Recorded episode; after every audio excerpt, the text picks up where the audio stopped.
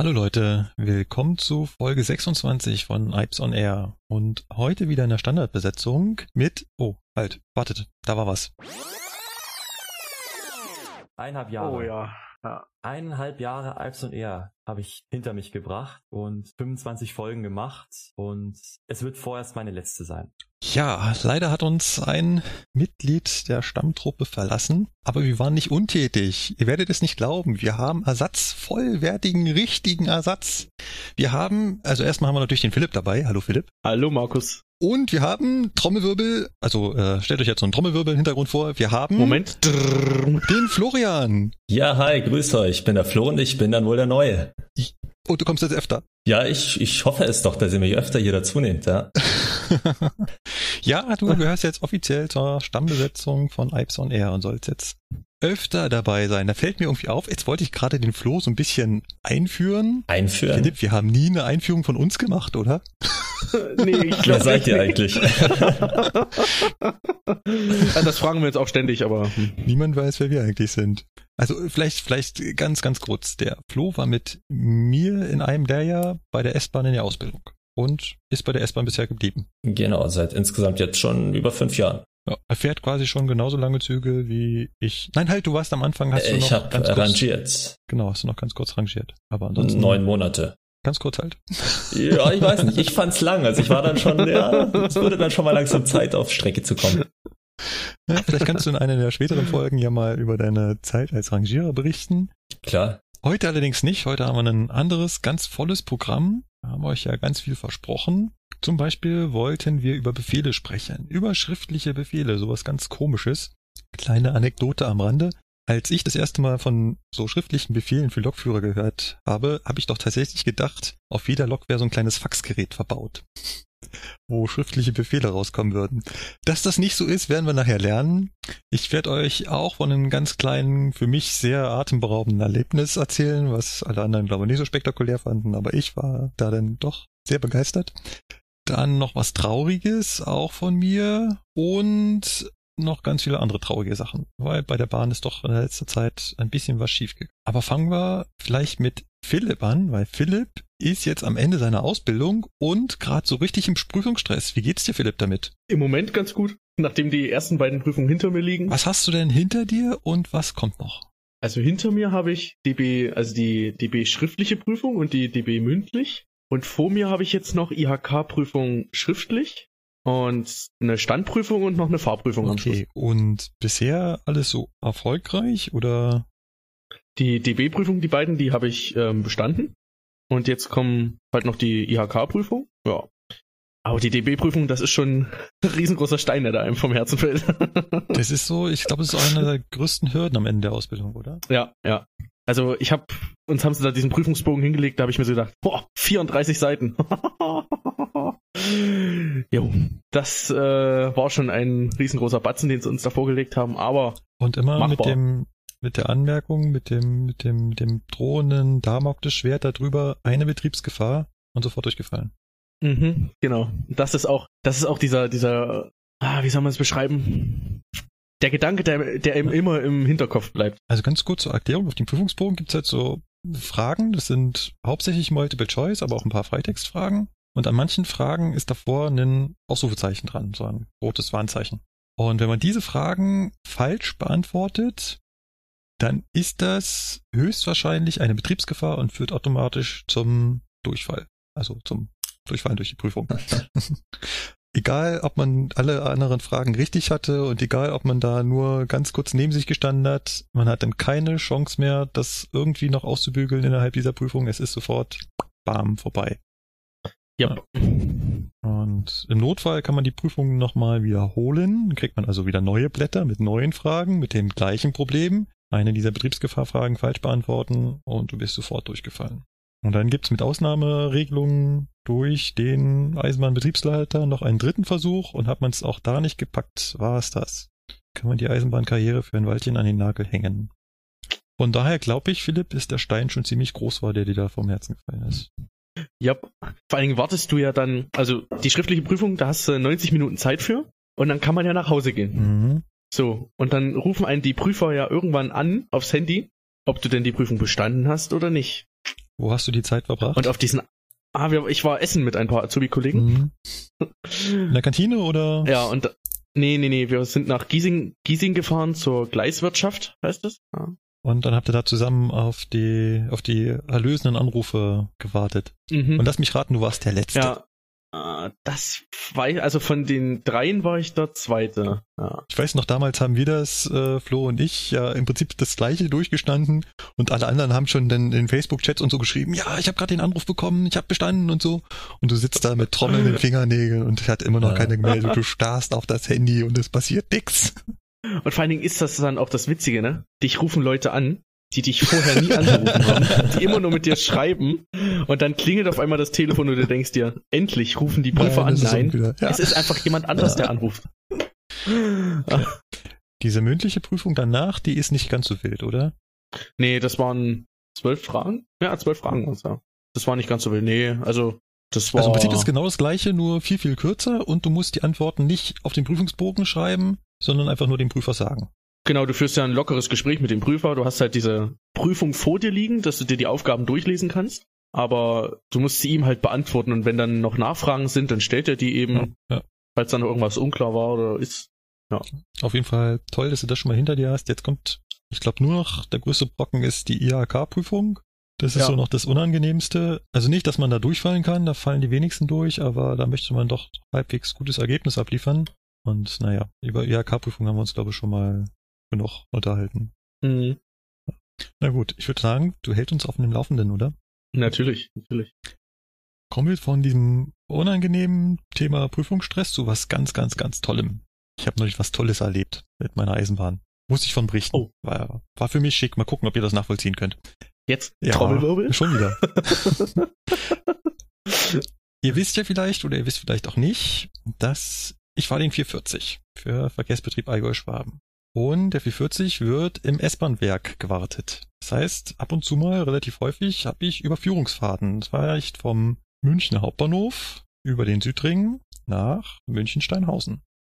Nun war es so, dass an diesem tollen besagten Tag die Einfahrt für die Regionalzüge in München-Steinhausen gesperrt war.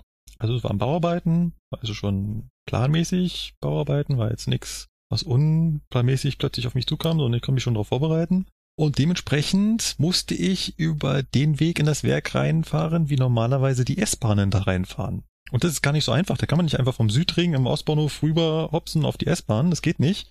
Sondern man muss da einen riesigen Umweg fahren über Deisenhofen und alles über S-Bahn. Sprich, ich bin vom Hauptbahnhof mit meinem 440 auf die S-Bahn-Strecke rüber nach Sollen, dann von Sollen rüber Großhesseloher Brücke nach Deisenhofen, von Deisenhofen gewendet und dann als quasi S3 rüber zum Ostbahnhof und vom Ostbahnhof durch den Ostbahnhof, also durch den S-Bahnhof, Ostbahnhof, durch in das S-Bahnwerk. Das war geil. Mal wieder richtiges S-Bahn-Feeling. Moment, bist du dann, Ja, ja, absolut. bist du vom Hauptbahnhof rüber auf die Donnersberger Brücke gefahren? Also über die Donnersberger Brücke oder wie haben sie es da gemacht? Äh, Habe ich auch gedacht, aber das ging mit meinem Ankunftsgleis überhaupt nicht auf. Also ich wusste ja schon, dass ich relativ weit äh, drüben ankomme, meist irgendwas wie Gleis 13 oder sowas. Und von da aus kommst du natürlich nicht mehr zur Donnersberger Brücke. Du müsstest auf Gleis 24 ist, glaube ich, das letzte, weiß ich nicht genau, muss ich mal im Gleisplan schauen, wo du noch rüber kommst zur Donnersberger Brücke, um dann quasi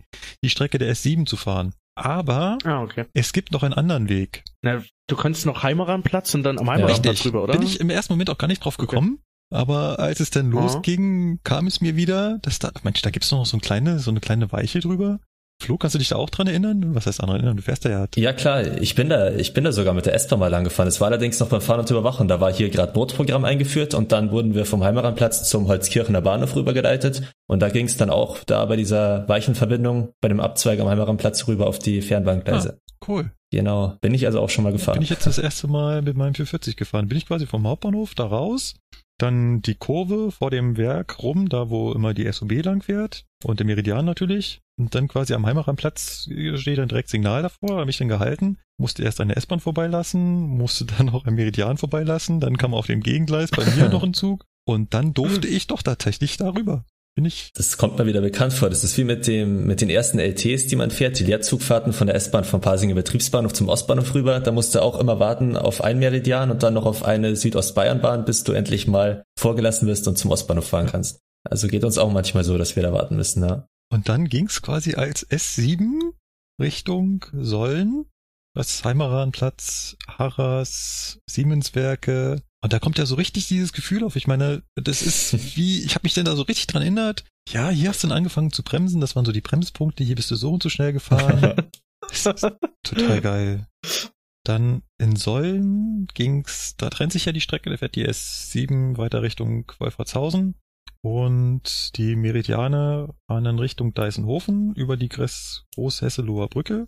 Es ist so ein, also äh, für alle Nicht-Münchner, es ist ein relativ imposantes Bauwerk über die Isar, weil da quasi das Isartal ist und die S-Bahn, nein, nicht die S-Bahn, sondern die Eisenbahn viel, viel, viel höher und ist eine Brücke, die, weiß ich nicht, 50 Meter über dem Fluss hängt. Und sieht, sieht sehr toll aus. Kann aber auch als S-Bahner passieren, dass man da noch drüber kommt. War doch bei mir erst vor knapp über einem Monat, wo ich doch da die Abstellfahrt nach Deisenhofen hatte und dann doch mit Fahrgästen dann noch schön als der 27 rüber bis Deisenhofen fahren durfte. Das war auch mal wieder toll, ja. Das letzte Mal, als ich da als S-Bahn gefahren bin, da war nicht, war, da war ich Meridian. Ja, war, war ich auch davor das letzte Mal. Meridian Ausflugsverkehr damals, die wir gefahren sind. Da bin ich das letzte Mal dann gefahren.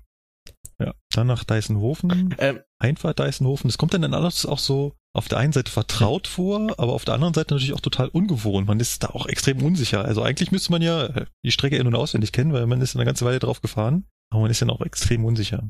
Dann Deisenhofen am S-Bahnsteig Richtung Holzkirchen gestanden.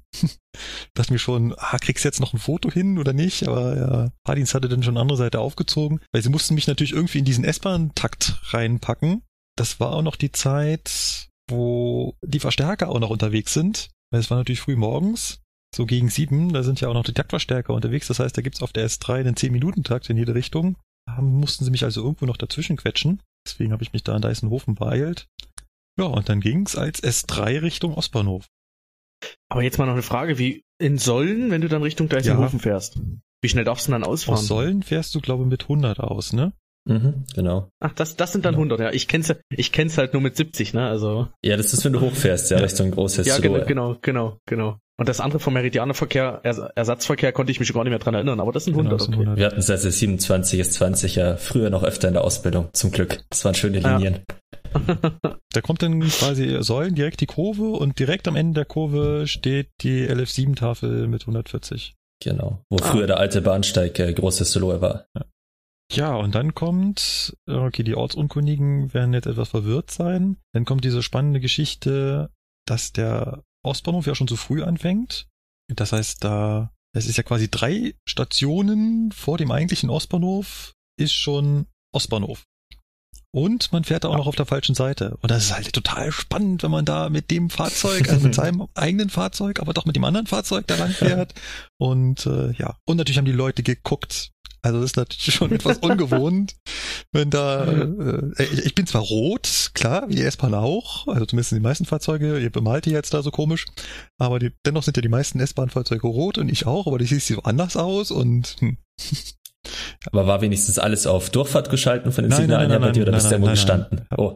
Einige Halterwarten mitgemacht. Aber glücklicherweise wusste ich ja ungefähr, wo die Signale stehen und äh, war auch klar, dass die Signalabstände ein bisschen kürzer sind.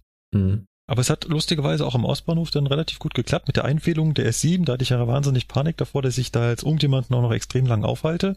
Das hat ganz gut gepasst. Das Einzige, wo ich halt warten musste, war oben auf dem Berg am Ostbahnhof. Und das ist so richtig geil, weil da stehst du als S-Bahner ganz, ganz, ganz oft. Mhm. Weil da halt eben die S3 und die S7 zusammengelaufen sind und dann wenden die ja unten am Ostbahnhof und das Wenden dauert natürlich halt ein bisschen und dann stehst du ganz oft oben auf dem Werk und wartest, dass die S-Bahn vor dir unten halt wendet.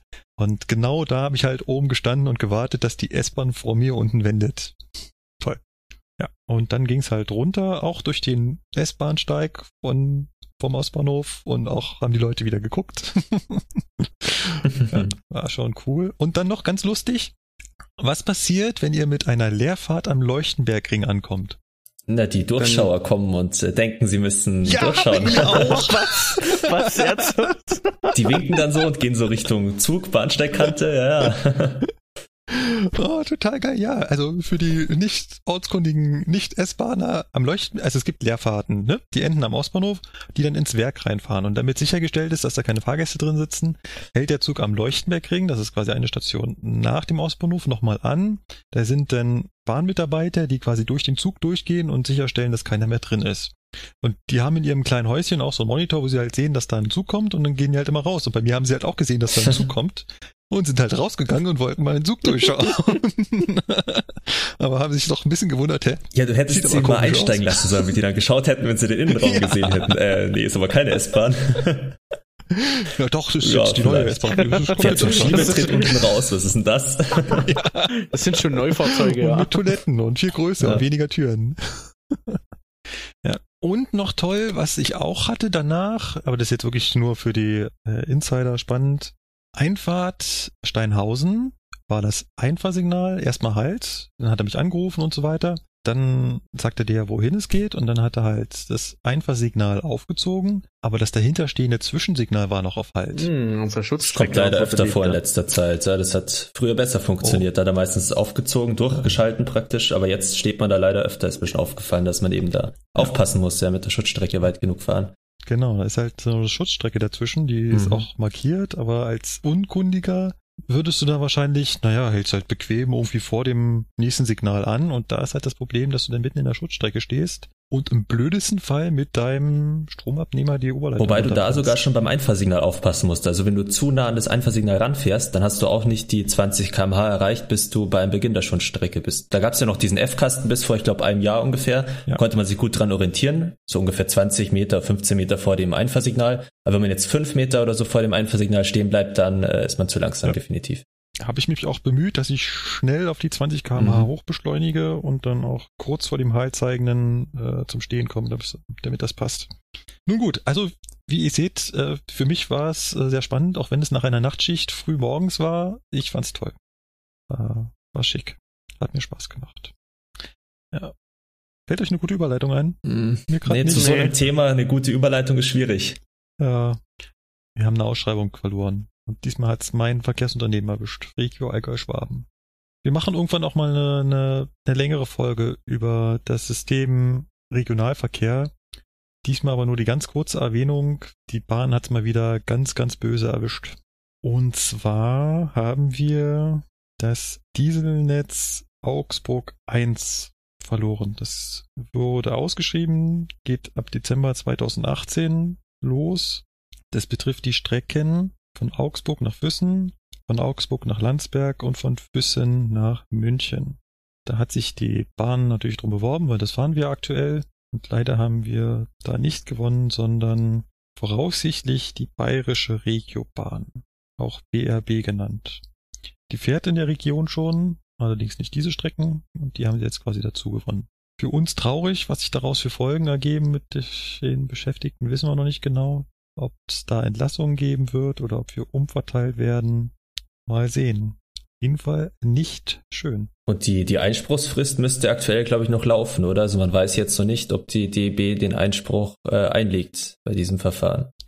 Ja, ich glaube, die läuft noch, aber Hm. die das hier nicht ganz so umstritten wie die S-Bahn Nürnberg oder wie das Netz in Stuttgart, was die Bahn auch gerade verloren hatte, mit diesem Formfehler. Ja, das ist natürlich eine ganz äh, verzwickte Geschichte. Ja. Also hier ist es, glaube ich, wesentlich äh, eindeutiger und Sie müssen wohl damit rechnen, dass ich dann ab 2018 nicht mehr nach Füssen fahre. Dabei macht das Füssenfahren so viel Spaß. Hm. Ja, was machen wir jetzt? Ich weiß nicht, ja. Machen wir ein Thema weiter oder wollt ihr noch was zu den Ausschreibungen verlieren? Zu, zu, zu den verlorenen Ausschreibungen verlieren? Also was man halt noch sagen könnte, ja, diese bayerische Regiobahn, dass die halt zu Transdev gehört, also was praktisch ja jetzt der neue Markenname ist für Veolia Verkehr. Weil Veolia ist ja wahrscheinlich deutschlandweit bei den meisten dann doch bekannter, ist ja doch, ich würde mal sagen, der größte Konkurrent, der Ausschreibungen so bisher gewonnen hat im Verhältnis zur Bahn. Und ja, man sieht, es werden immer mehr Strecken, die wo Veolia so gewinnt. ja, und Veolia ist ein Tochterunternehmen der Franzö äh, eines französischen Staatsunternehmens, oder? Veolia ist ein Tochterunternehmen eines französischen Staatsunternehmens, was sich da, glaube ich, hauptsächlich um Müllabfuhr Wäre kümmert. ich mir jetzt gar nicht. Ja, genau. Ja. Ja, wenn ich überlege, was das, was Transdev bei uns in der, also bei mir in der Heimat schon gewonnen hat, hier ähm, Dresden-Hof die Strecke und also ab nächstes Jahr im Juni ist hier nichts mehr mit DB, sondern Transdev, also Veolia. Ach, müssen wir bald unsere Uniformen tauschen. ja, Hm. genau. So Kann ich auch bei beiden ist. Unternehmen arbeiten. Ja. Aber sowohl Veolia als auch die BRB als auch die Bahn muss sich an die Regeln auf dem Netz halten und dazu gehören auch Befehle. Diese Überleitung, geil. Schöne Überleitung, ja. Wie ich am Anfang schon gesagt hatte, äh, ich habe echt geglaubt, als ich das erste Mal von schriftlich Befehlen gehört habe, dass das irgendwie so ein Faxsystem ist. Es hat für mich überhaupt keinen Sinn gemacht, wieso man was aufschreibt. Ich meine, dann kann man es doch auch gleich sagen, oder? Das hätte halt vielleicht vor 100 Jahren oder so Sinn gemacht, Ja. wo es noch keine Faxgeräte gegeben hat, ja, aber heutzutage, da Ich habe da so man an, schon ein bisschen weiter ich sein. hab da so an Flugzeuge gedacht. Ich weiß, in Flugzeugen, die haben so ein Faxgerät, da können wir irgendwie Informationen von der Airline oder sowas und Wetterinformationen übertragen. Aber ich dachte, da gibt's halt auch so am Zug so ein kleines Faxgerät, wo dann so rausdüdelt, hier, Befehl 2, Vorbeifahrt im haltzeigenden Signal, fertig. Aber nee, das funktioniert ganz anders. Nix mit Faxgerät.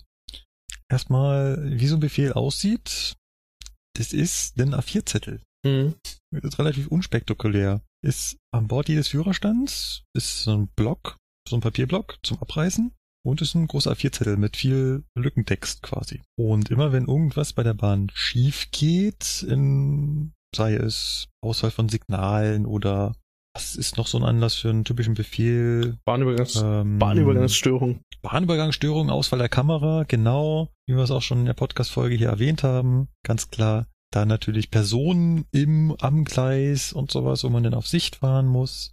Aber auch sowas wie Fahren auf dem Gegengleis, wenn das nicht signaltechnisch abgesichert ist und alles sowas.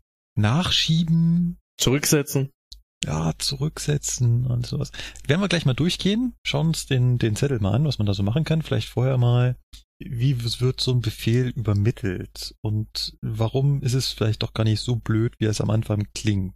Stellen wir uns mal vor, wir haben den Fall, dass es, dass wir vor einem haltzeigenden Signal stehen und der Fahrdienstleiter kann dieses haltzeigende Signal nicht auf Fahrt stellen. Ein klassischer Fall für einen Befehl. Wie funktioniert das jetzt? Da werden wir als erstes angerufen. Oder wir rufen ihn an, weil wir vor dem haltzeigenden Signal stehen und es nicht weiter. Ja. Und dann stellen wir halt mit ihm zusammen fest, also er steht fest, okay, gibt's keine andere Möglichkeit, wir müssen einen Befehl schreiben. Dann gibt er uns wahrscheinlich noch ein bisschen Zeit, weil wir müssen erst diesen Block raussuchen, der liegt jetzt nicht immer so parat. Manchmal liegt er im Schrank hinter uns, manchmal liegt er auch schon griffbereit, je nachdem wie aufgeräumt der Führerstand ist. Und dann diktiert er einem quasi Stück für Stück, was man darauf schreiben muss. Gleichzeitig schreibt er aber mit. Das heißt, den Befehl gibt's dann immer quasi in doppelter Ausführung. Sowohl bei mir auf dem Führerstand als auch bei ihm im Stellwerk. Er hat da quasi den gleichen Block und schreibt den mit, oder? Müssten man Fahrdienstleiter, schreiben die noch auf dem Block mit oder haben die dafür elektronische Systeme? Wisst ihr das? Ähm, die schreiben das auf dem Blog mit. Ich weiß es nicht, keine Ahnung. Also ich glaube auch, dass sie das auf dem Blog mitschreiben. Es gibt nämlich auch den Fall, dass wir den Befehl schon ausgefüllt, ausgehändigt bekommen. Gerade so bei so Fahrdienstleitern, wie ich es im Allgäu habe, wo ein Fahrdienstleiter einen Bahnhof, hat er natürlich die Möglichkeit, das vorzuschreiben, schon bevor ich komme. Und wenn ich dann am Bahnhof stehe, bringt er mir den Befehl quasi vorne an den Führerstand. Geht wesentlich schneller und ist halt einfacher für mich, weil ich muss nichts schreiben. Und da hat er quasi auch genau diesen Befehlsblock. Das Einzige, was er macht, er macht Blaupapier dazwischen, damit das nicht zweimal schreiben muss, sondern durchdrückt. Aber bei so einem klassischen Fall, wenn wir angerufen werden, dann diktiert er das quasi von oben nach unten, was wir da alles ausfüllen müssen. Dann wird es zum Schluss noch unterschrieben, das heißt, da kommt sein Name drauf und mein Name drauf und die Uhrzeit und mittlerweile noch so ein Übermittlungscode. Und damit wird quasi abgesichert, dass das auch wirklich von einem Fahrdienstleiter kommt. Sonst könnte ich ja nachher, was weiß ich, bin immer in ein haltzeigendes Signal gefahren und denke mir aus, oh, ich habe einen Befehl bekommen dafür und schreib mir schnell ein. Funktioniert natürlich nicht, weil ich kenne weder den Namen des Mitarbeiters, der jetzt gerade im Stellwerk sitzt, noch habe ich einen Übermittlungscode, noch gibt es ein äh, Funkgespräch, was irgendwie dazu aufgezeichnet wurde. Von daher schon eine relativ sichere Sache mit dem Befehl schreiben und es ist natürlich auch für mich eine Arbeitshilfe. Das heißt, ich habe dann schriftlich vor mir, was ich zu machen habe. Da steht also genau drauf, welche Signalbezeichnung, welcher Zug, wo ich gerade bin, wo ich rüberfahren darf und kann das dann quasi Stück für Stück abarbeiten. Aber so gesehen sind wir quasi mehrfach abgesichert. Es gibt den Befehl einmal auf dem Stellwerk. Ich habe auf dem Führerstand den Befehl auch einmal. Und es gibt dazu das aufgezeichnete Zugfunkgespräch. Also relativ viele Möglichkeiten zu zeigen, so und so sah die Anweisung aus. So nach dem, Von daher so schon nach dem Motto, doppelt hält besser. Also es ist quasi nicht so, äh, ja, wenn der mir das äh, am Zugfunkgerät sagt, dann kann ich es ja auch gleich machen. Wozu muss ich dann noch so einen komischen Ja. Zettel schreiben? Klar, man könnte ja was falsch verstehen oder was vergessen dann wieder, wenn es ein paar Minuten dauert, bis man dem Ort ist, wo der Befehl gilt. Deswegen nachvollziehbar ja, warum man das wirklich dann nochmal zum Nachlesen auf einem Zettel braucht. Ja, ja. Kennt ihr das, wenn ihr irgendwie, ich habe das ganz oft, wenn ich mit der Leitstelle so telefoniere und die sagt einem dann so Sachen, so hier, dreh dir mal den Zug auf so und so und du denkst dir in dem Moment, ja, ja, passt. Und dann legst du auf und dann, äh, welche Zugnummer hat er gerade Richtig, gesagt? scheiße, auf welche Zugnummer soll Ja, ich denn wenden? Äh, ja. Moment. Ja, deswegen, ich schreibe es mir dann schon immer so ein bisschen mit und frag dann auch noch mal, du, wie war das? Weil es gibt wirklich Kollegen, die da sitzen, für die ist das ganz normal. Die reden in einer Geschwindigkeit, dass man sich echt denkt, äh, kann man gar nicht alles jetzt so auffassen. Ne? Deswegen da ein bisschen so mitschreiben, was ist die Zugnummer, was ist die Abfahrtszeit, auch liegt die Abfahrtszeit schon in der Vergangenheit vielleicht. Und genau, dass man das alles weiß. Aber so dieses Gefühl, in dem Moment, wo man drüber redet, weiß man's. Und in dem Moment, wo man auflegt, Ja, ich habe wie gesagt schon draus gelernt und deswegen hake ich danach, während ich am Telefon den noch dran habe, bis ich es wirklich hundertprozentig weiß, weil anders äh, steht man dann blöd da, ich weiß. Hab ich, hab ich auch. Auch wenn mir was in der Leitstelle so erzählt wird, habe ich früher auch mal zugehört und bin dann losgerannt und wollte es machen. Und dann ist mir ganz oft, warte mal, wie war das jetzt? Von welchem Gleis? Wohin? Ich sag dann auch, äh, wenn er es mir dann einmal erzählt hat, dann hole ich meinen Zettel und sag so. Und jetzt nochmal bitte Schritt für Schritt, damit ich mitschreiben kann. Ja, richtig äh, kompliziert ist ja auch in Steinhausen hier mit den Ablaufdisponenten, aber da gibt's ja schon so richtige Wettbewerbe unter uns Rangierern praktisch. Wer kann mehr Aufträge annehmen, ohne dass er sie aufschreibt? Also da geht's richtig oh, das zu. wird ja dann lustig ab Januar. Hm. Wenn ich Ja, dann da das, kannst du in das Rangiergeschäft in. Steinhausen mit, mit einsteige, yay. Da gibt's dann ein Gummibärchen oder so, wenn du Oh, dir am meisten geil. merken kannst. Philipp macht eine Ich sehe mein Zuckerspiegel auf. schon in die Höhe steigen. ja. Okay. Wollen wir uns mal den Inhalt von so einem Befehl anschauen? Ja, Was da, was da so drin steht? Ich hab, ich Mhm. hab einen vor mir, ihr auch? ja, ich auch. Ich habe mir irgendwann mal so einen Blog mitgehen lassen. Ups, habe ich das jetzt gerade gesagt? Äh, Du böser. Du.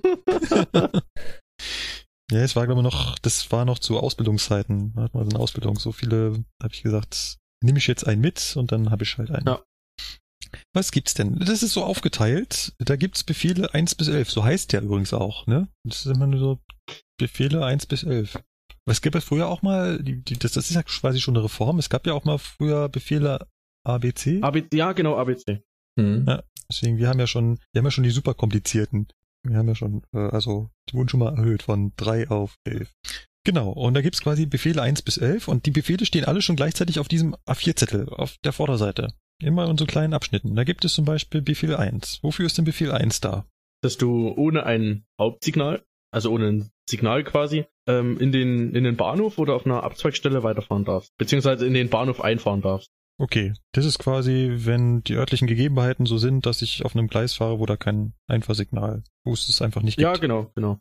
Dürfte nicht so oft vorkommen, oder? Hast du ähm, im Gegengleis öfters mal den Fall, dass wenn du im Gegengleis fährst und dann einfahren sollst, ah ja, dass du okay. erst gesagt bekommst, was wir, wo wir dann später noch drauf hinkommen, auf den Befehl 7 und dann den Befehl 1 für die Einfahrt bekommst du in den Bahnhof, wenn halt kein Signal da ist. Okay. Dann haben wir Befehl 2. Genau. Ja, der gilt halt zur Vorbeifahrt an haltzeigenden Signalen. Also das Beispiel, was wir gerade hatten, ich stehe vor dem Haltzeigenden, der Fahrdienstleiter kann es aus welchen Gründen auch immer, weil er gerade Kaffee über seinen Pult geschüttet hat, nicht mehr stellen, dann diktiert er mir, dass ich so dran vorbeifahren kann. Hm, genau. Das würde er im Befehl 2 machen. Ja. Und auch, wenn ich drüber gerutscht bin. Das gehört auch dazu. Ja, das Also- Weiterfahren nach Vorbeifahrt dann. Ja. Genau. Weiterfahren nach Vorbeifahrt. Ja, genau. Und was auch noch wichtig ist, äh, gerade bei Einfahrten hat man das ja öfter in Bahnhöfen, dass dann auch noch Sperrsignale dazwischen sind. Die müssen dann auch wirklich alle einzeln rein. Also Genau. kann es dann passieren, dass man da Ja. alle vier Zeilen Ja. voll hat bei einer Einfahrt. Genau, das sind so, äh, ihr könnt euch das, wir verlinken das auch in den Shownotes. Das sind ja alles öffentliche Dokumente hier, deswegen können wir auch so ganz locker und flockig drüber reden. Weil wenn ich ein Eisenbahnverkehrsunternehmen führe, wie zum Beispiel die BAB, dann muss es ja für die auch zugänglich sein. Deswegen, das sind öffentlich zugängliche Unterlagen, könnt ihr alle reinschauen, werden wir auch verlinken. Das mit dem So. Flo, was du gerade angesprochen hast, mit diesem, dass alle Sperrsignale rein müssen, hatte ich schon mal den Fall. Aus Altomünster gekommen und den Dachau Bahnhof, die Einfahrt war halt, dann ging es dann mit ZS7 weiter und das erste Sperrsignal war auf Hm. ähm, halt. Und da ging es dann Mhm. für jedes Sperrsignal bis zum Bahnsteig, alle vier, den kompletten Befehl 2 einmal ausgefüllt. Siehst du, genau an der Stelle hatte ich es nämlich auch in Dachau Stadt. Nur hat dann der Fahrdienstleiter versucht, äh, gemeint, er versucht jetzt noch ein drittes und ein viertes Mal mit dem Bahnübergang und irgendwann wird es doch hoffentlich auch so klappen und hat es dann auch tatsächlich. Echt, hat das also funktioniert? lieber zwei, drei Minuten Verspätung mehr gemacht, als wie wenn wir da so lange gewartet hätten, bis das funktioniert hätte mit äh, Ja. Befehlschreiben. Ja. Aber das, Ja, Befehl Also im Endeffekt, dauert halt immer, ne? ja. Das ist ganz schön. Klar.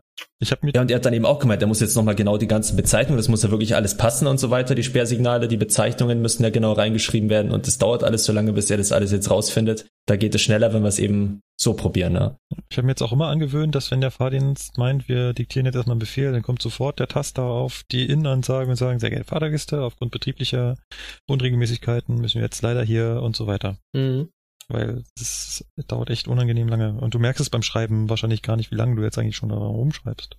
Man merkt es dann, wenn man die Verspätung sieht im Ebola, Ja, ja, plus so und so viel. Das habe ich mir dann auch gedacht, mit plus 18 sind wir dann in Dachau Bahnhof am Bahnsteig gelandet. Mhm. ja, das gibt's öfter mal Probleme, ja, da bei dem Stellwerk Dachau und Petershausen jetzt.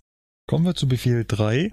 Ja, der Befehl 3 ist, wenn du im Bahnhof stehst und das aus den örtlichen Gegebenheiten halt vorgeht, dass da kein Ausfahrsignal steht. Okay, also quasi das gleiche wie Befehl 1, nur jetzt Zum Rausfahren, Ausfahrt. genau. Dann 4.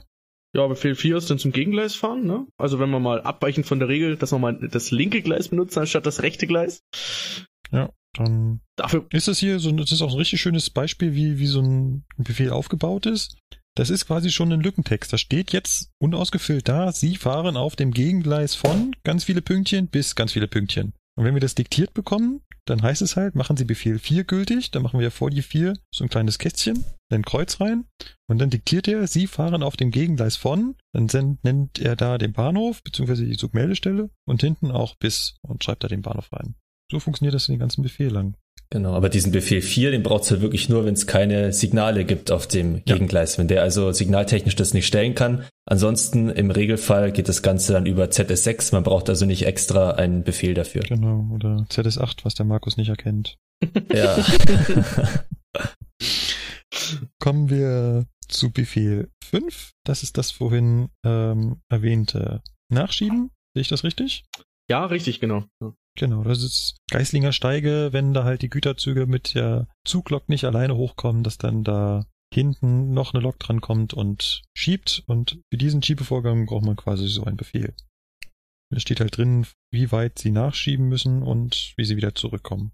Auch was, was wir nur aus der Theorie kennen oder Absolut, von ja. euch wahrscheinlich auch noch keiner Nein. gemacht, gebraucht, Nein, nachschieben. nein, Ich, Ah. ich, ich kenne auch keinen, der es irgendwann mal hatte. Ich habe ein paar befreundete Fernverkehrslokführer, die sagen immer, hoffentlich brauche ich das nie. Weil im Prinzip kann es so im, so im Intercity natürlich auch passieren. Wenn die, gerade die Nachtzüge oder sowas, die sind ja schon relativ lang und wenn da auf der Lok ein Antrieb ausfällt, Bestimmt lang und schwer und dann die bestimmte Mhm. Grenzlast überschreitest, naja, ja, genau. könnte schon passieren, genau. ja. Kommen wir zu Befehl 6. Das ist auch wieder so ein Gegengleis-Ding, ne? Mhm, genau. Das gehört dann zum Befehl 4 dazu, ja. Ja, das ist quasi, wo ich auf den äh, Zugmeldestellen äh, durchfahren kann, weiterfahren kann, reinfahren. Also wie ich mich zu verhalten habe an der nächsten Betriebsstelle, Genau. Zugmeldestelle. Ja. Befehl 7 ist auch wieder Gegengleis. Das Sieben, ist- ah ja, das ist der, wenn ich genau, halten das muss, ist das- praktisch. Ja, Also entweder nach Befehl 4 gibt's Befehl 6 oder Befehl 7. Einer genau, und das ist dann nach dem Befehl 7, wenn du den bekommen hast, ähm, bekommst du einen Befehl 1. Genau, dann quasi von der nächsten Zug, also vom nächsten Bahnhof der Fahrdienstleiter würde mich dann anrufen, so, du stehst jetzt vor meiner, vor meinem Bahnhof, ich kann dich jetzt mit Befehl 1 reinlassen. Richtig, genau. Also den Befehl 1 bekommst, darfst du immer nur von dem Fahrdienstleiter auch bekommen, von dem diese Zugmeldestelle ist. Also dieser Bahnhof dann in dem Und Fall. brauchst logisch, ja, brauchst logischerweise sowieso wieder einen neuen Befehl, weil du den ja da nicht in der Reihenfolge abarbeiten kannst. Wenn du schon bei Nummer 7 bist und es dann mit Nummer 1 wieder weitergeht. Genau, das haben wir vorhin eh so nicht, nicht erwähnt. Wenn wir diese Befehle kriegen, dann müssen die, also wie erklärt man das jetzt am besten? Die Reihenfolge, wie die Befehle auf dem Zettel stehen, müssen der Reihenfolge der Anweisungen auf der Strecke entsprechen. Chronologisch, ja. Genau. So, kommen wir zu dem, ich glaube, mit am häufigsten ausgefüllten Befehl 8. Das ist die Bahnübergangssicherung. Ja. Haben wir in unserer Bahnübergangsfolge besprochen. Es ist also, wenn der Fahrdienstleiter da seine Störmeldung kriegt und nicht weiß, was mit dem Bahnübergang ist, dann muss er den ausfüllen, damit wir den manuell sichern. Und um das nochmal zum Verständnis zu sagen, wir sind das immer noch demselben A4-Zettel, ne? Das sind immer nur so ganz kleine Abschnitte auf dem Zettel. Das ist jetzt nicht so, dass wir für jeden Befehl hier einen eigenen Zettel haben, sondern es ist immer nur so ein ganz kleiner Abschnitt da drauf. Der ist ja auch im, im Querformat gedruckt, also Ja. wie wenn es zwei A5-Zettel nebeneinander wären. Ja. Genau. Also schaut, es euch, schaut euch das mal in den Shownotes an, da werden wir das auf jeden Fall verlinken. Befehl 9 ist so der größte, oder? Abschnitt. Ähm, warte, ja, ja, doch, doch, doch. Elf, glaube ich, kann gut mithalten. neun, neun mit den, mit den Nicht, zusätzlichen, warte, ich muss mir mit den mal, zusätzlichen Befehlen, ja, das ist ja schon eine halbe. Seite alleine. Ach stimmt, ja klar, das ja okay, dann. Ist, Ja. ist so ein bisschen so ein Kombi-Ding. Da ist sowohl eine Geschwindigkeitsbegrenzung drin, als auch der Befehl zum Fahren auf Sicht. Deswegen muss man auch aufpassen, dass das jeweils Falsche rausgestrichen wird, dass man genau weiß, ob man jetzt auf Sicht fährt oder ob man jetzt sich an eine Höchstgeschwindigkeit zu halten hat, die eben im Befehl 9 da noch mehr explizit erwähnt wird. Genau, auch so ein Punkt, beim Befehl ausfüllen gibt's halt, dass an manchen Stellen so beide Worte dastehen in, dem Lückentext. Man muss quasi das Wort wegstreichen, was da nicht dahin gehört. Und im Befehl 9 hier genauso, da gibt's halt die Punkte, Sie dürfen mit höchstens so und so viel kmh fahren und darunter steht, Sie müssen auf Sicht fahren. Und je nachdem, was mir der Fahrdienstleiter halt sagt, streiche ich das jeweils andere durch. Ja, dann steht da eine große Tabelle von wo nach wo und mit welchem Grund und darunter noch viele äh, Detailbefehle 9.1 bis 9.5, worauf wir jetzt nicht unbedingt eingehen müssen. Kommen wir zum Punkt 10. Da bin ich jetzt mal sehr gespannt, ob jemand von euch erklären kann, was es mit Punkt 10, also Befehl 10 auf sich hat. Ja, also mir haben sie gesagt, es hat was mit ETCS-Fahren zu tun, weil es ist ja auch relativ neu, also ich weiß nicht, 2010, 2011, also relativ neu, sage ich mal, dass der dazugekommen ist. Vorher waren es ja nur 10 Befehle. Das, was jetzt der Befehl 11 ist, war eben vorher Befehl 10 und das mit dem Fahren auf Sicht entbunden, das muss irgendwas mit ETCS-System zu tun haben. Also weder LZB noch Signal geführt. Interessant. Irgendwelche Einsprüche von Philipp? Nein, hat Florian vollkommen recht. Schön, danke. Ja. Und dann kommen wir zum letzten, aber nicht dem letzten, also das letzte, also ihr wisst schon, was ich meine, Befehl 11. Freitext. Das ist also äh, eins, zwei, drei, vier, fünf, sechs, sieben, sieben gepünktete, gepünktete, gepunktete Linien, sieben gepunktete Linien quasi als Freitext. Und dieser Freitext wird für unterschiedliche Sachen benutzt. Mir fällt da spontan ein, das Rangieren, wenn ich also über die Rangierhalttafel drüber hinaus rangieren will, dann brauche ich da diesen Freitext. Was fällt ihr euch so zu Befehl 11 ein? Ähm, Signale am Fahrweg gelten nicht beim Zurücksetzen zum Beispiel. Ah, das kann man da reinschreiben. genau, oder Sperrfahrten, die Fahrplanmitteilung. Da kommt der gesamte Fahrplan, genau, der Fahrplan für die Sperrfahrt rein. Ja. Ah, den, den Weil mir klassischen. ja gerade noch einfällt, bei Befehl 11 zurücksetzen, da ist es sehr wichtig dazu zu sagen, Hauptsignale am Fahrweg gelten nicht. Hatten wir nämlich letztes Mal im Simulator und da hieß es nämlich, die, die Sperrsignale, die gelten nämlich sehr wohl, wenn man äh, zurücksetzt und in den Bahnhof oder wo halt Sperrsignale generell stehen, äh, reinrangiert, äh, rein nicht rangiert, sondern reinfährt, zurücksetzen, so ein Mhm. Abschnitt, muss man auf die Sperrsignale schon achten. Es gilt wirklich nur, dass die Hauptsignale am Fahrweg nicht gelten beim Zurücksetzen. Ja. Okay. Genau. Gut. Und danach kommt der berühmte Unterschriftenteil. Dann gibt's also wieder ganz viele gepunktete Linien. Äh, gepunktete Linien. Meine Fresse. ja, du mal mit deinen gepünkteten Sachen. gepunktete Linien. Ähm, da muss also reingeschrieben werden. Ort. Und Ort ist nicht mein Ort, sondern Ort ist Ort des Fahrdienstleiters. Das ist auch so urkomisch, wenn ich zum Beispiel so einen Befehl in Garmisch-Partenkirchen kriege, dann steht der Ort München drin. BZ, BZ München BZ München, ja, ja. Oder ihr hattet doch neulich so einen klassischen Fall, dass, wie war das, dass, dass das Kiel von Hannover aus ferngesteuert wird? Äh, Irgend sowas in dem letzten, Im äh, letzten Podcast hatten wir Podcast sowas. wurde sowas Ah, erzählt. Wo ist äh, Patrick, wenn man ihn mal braucht? ach, tut mir leid, ich kann ihn doch nicht hundertprozentig ersetzen. Patrick, wo bist du? das, üben, das üben wir noch, Flo, das üben wir noch. ja, das wird schon noch. Also, es gibt halt die Kuriosität, dass da manchmal ein Ort drin steht, der kilometerweit entfernt ist. Des ESTW des Grüßen. Hm. Ja, da kommt dann noch das aktuelle Datum rein, dann kommt da der Name des Fahrdienstleiters rein, also des Stellwerkmitarbeiters, dann kommt da mein Name rein, dann kommt da der berühmte Übermittlungscode rein. Der Übermittlungscode ist meistens eine Kombination aus dem Kürzel vom Bahnhof plus irgendeine Nummer. Wir haben neulich im Unterricht philosophiert, wisst ihr, wann die Nummer zurückgesetzt wird?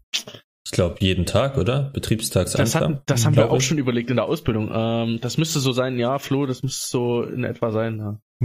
Weil ich hatte meinen Zug, es war recht früh und es war dann wirklich mit 02 oder 03, irgend sowas Das war da der wir, wir haben darüber auch philosophiert und der TPK meinte, also der Transportkontrolleur, dass sie das auch, glaube ich, mal geändert hätten und er glaubt, dass es jetzt äh, im Jahresrhythmus das über das Jahr hochgezählt wird. Echt? Da müssten das ja richtig hohe Nummern sein. Naja, kommt drauf an, welches Stellwerk, oder? Also kann mich jetzt. Ja, sowas wie Dachau oder Petershausen, wo man ständig Befehle braucht hier für das alte Münsterstück, da bin ich mal gespannt, wenn ich mal wieder langfahre, was für, ein, ja, so, was für eine Höhe so dann der Code hat. Stellwerke ist natürlich Hammer, ne? Weil wenn da alle 20 Minuten eine S-Bahn kommt, die einen Befehl braucht, ja. Da, da, ähm, oder mal wieder tagelang ja, irgendwo Richtung Ebersberg oder so eine La, wo wirklich jeder Zug alle 20 Minuten Obwohl, dann wieder nein, nein, nein, Befehl nein, halt. braucht. Du darfst den Übermittlungscode ja doppelt verwenden, wenn es der gleiche Sachverhalt ist und die Zugnummer sich unterscheidet.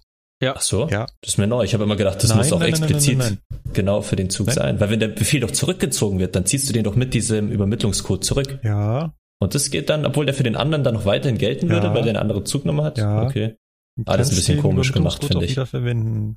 Gibt's, müssten wir mal, aber das ist halt alles Fahrdienstleiter-Sache. Haben wir quasi Ja, das nichts. steht ja leider nicht mehr drin bei uns im Genau. TF. Es ist halt alles DB-Netz und nicht unsers. Und da haben die auch ihre eigenen Vorschriften, wo wir quasi nicht reinschauen können. Wir kriegen es halt immer nur, ja, wir schreiben da unten halt die Nummer hin. Was die mit ihrer Nummer machen, wissen wir nicht genau. Aber ich bin mir relativ sicher, dass die Nummer wiederverwendet werden darf. Unter bestimmten Voraussetzungen. Gleicher Sachverhalt, unterschiedliche Zugnummer, gleicher Geltungstag oder sowas.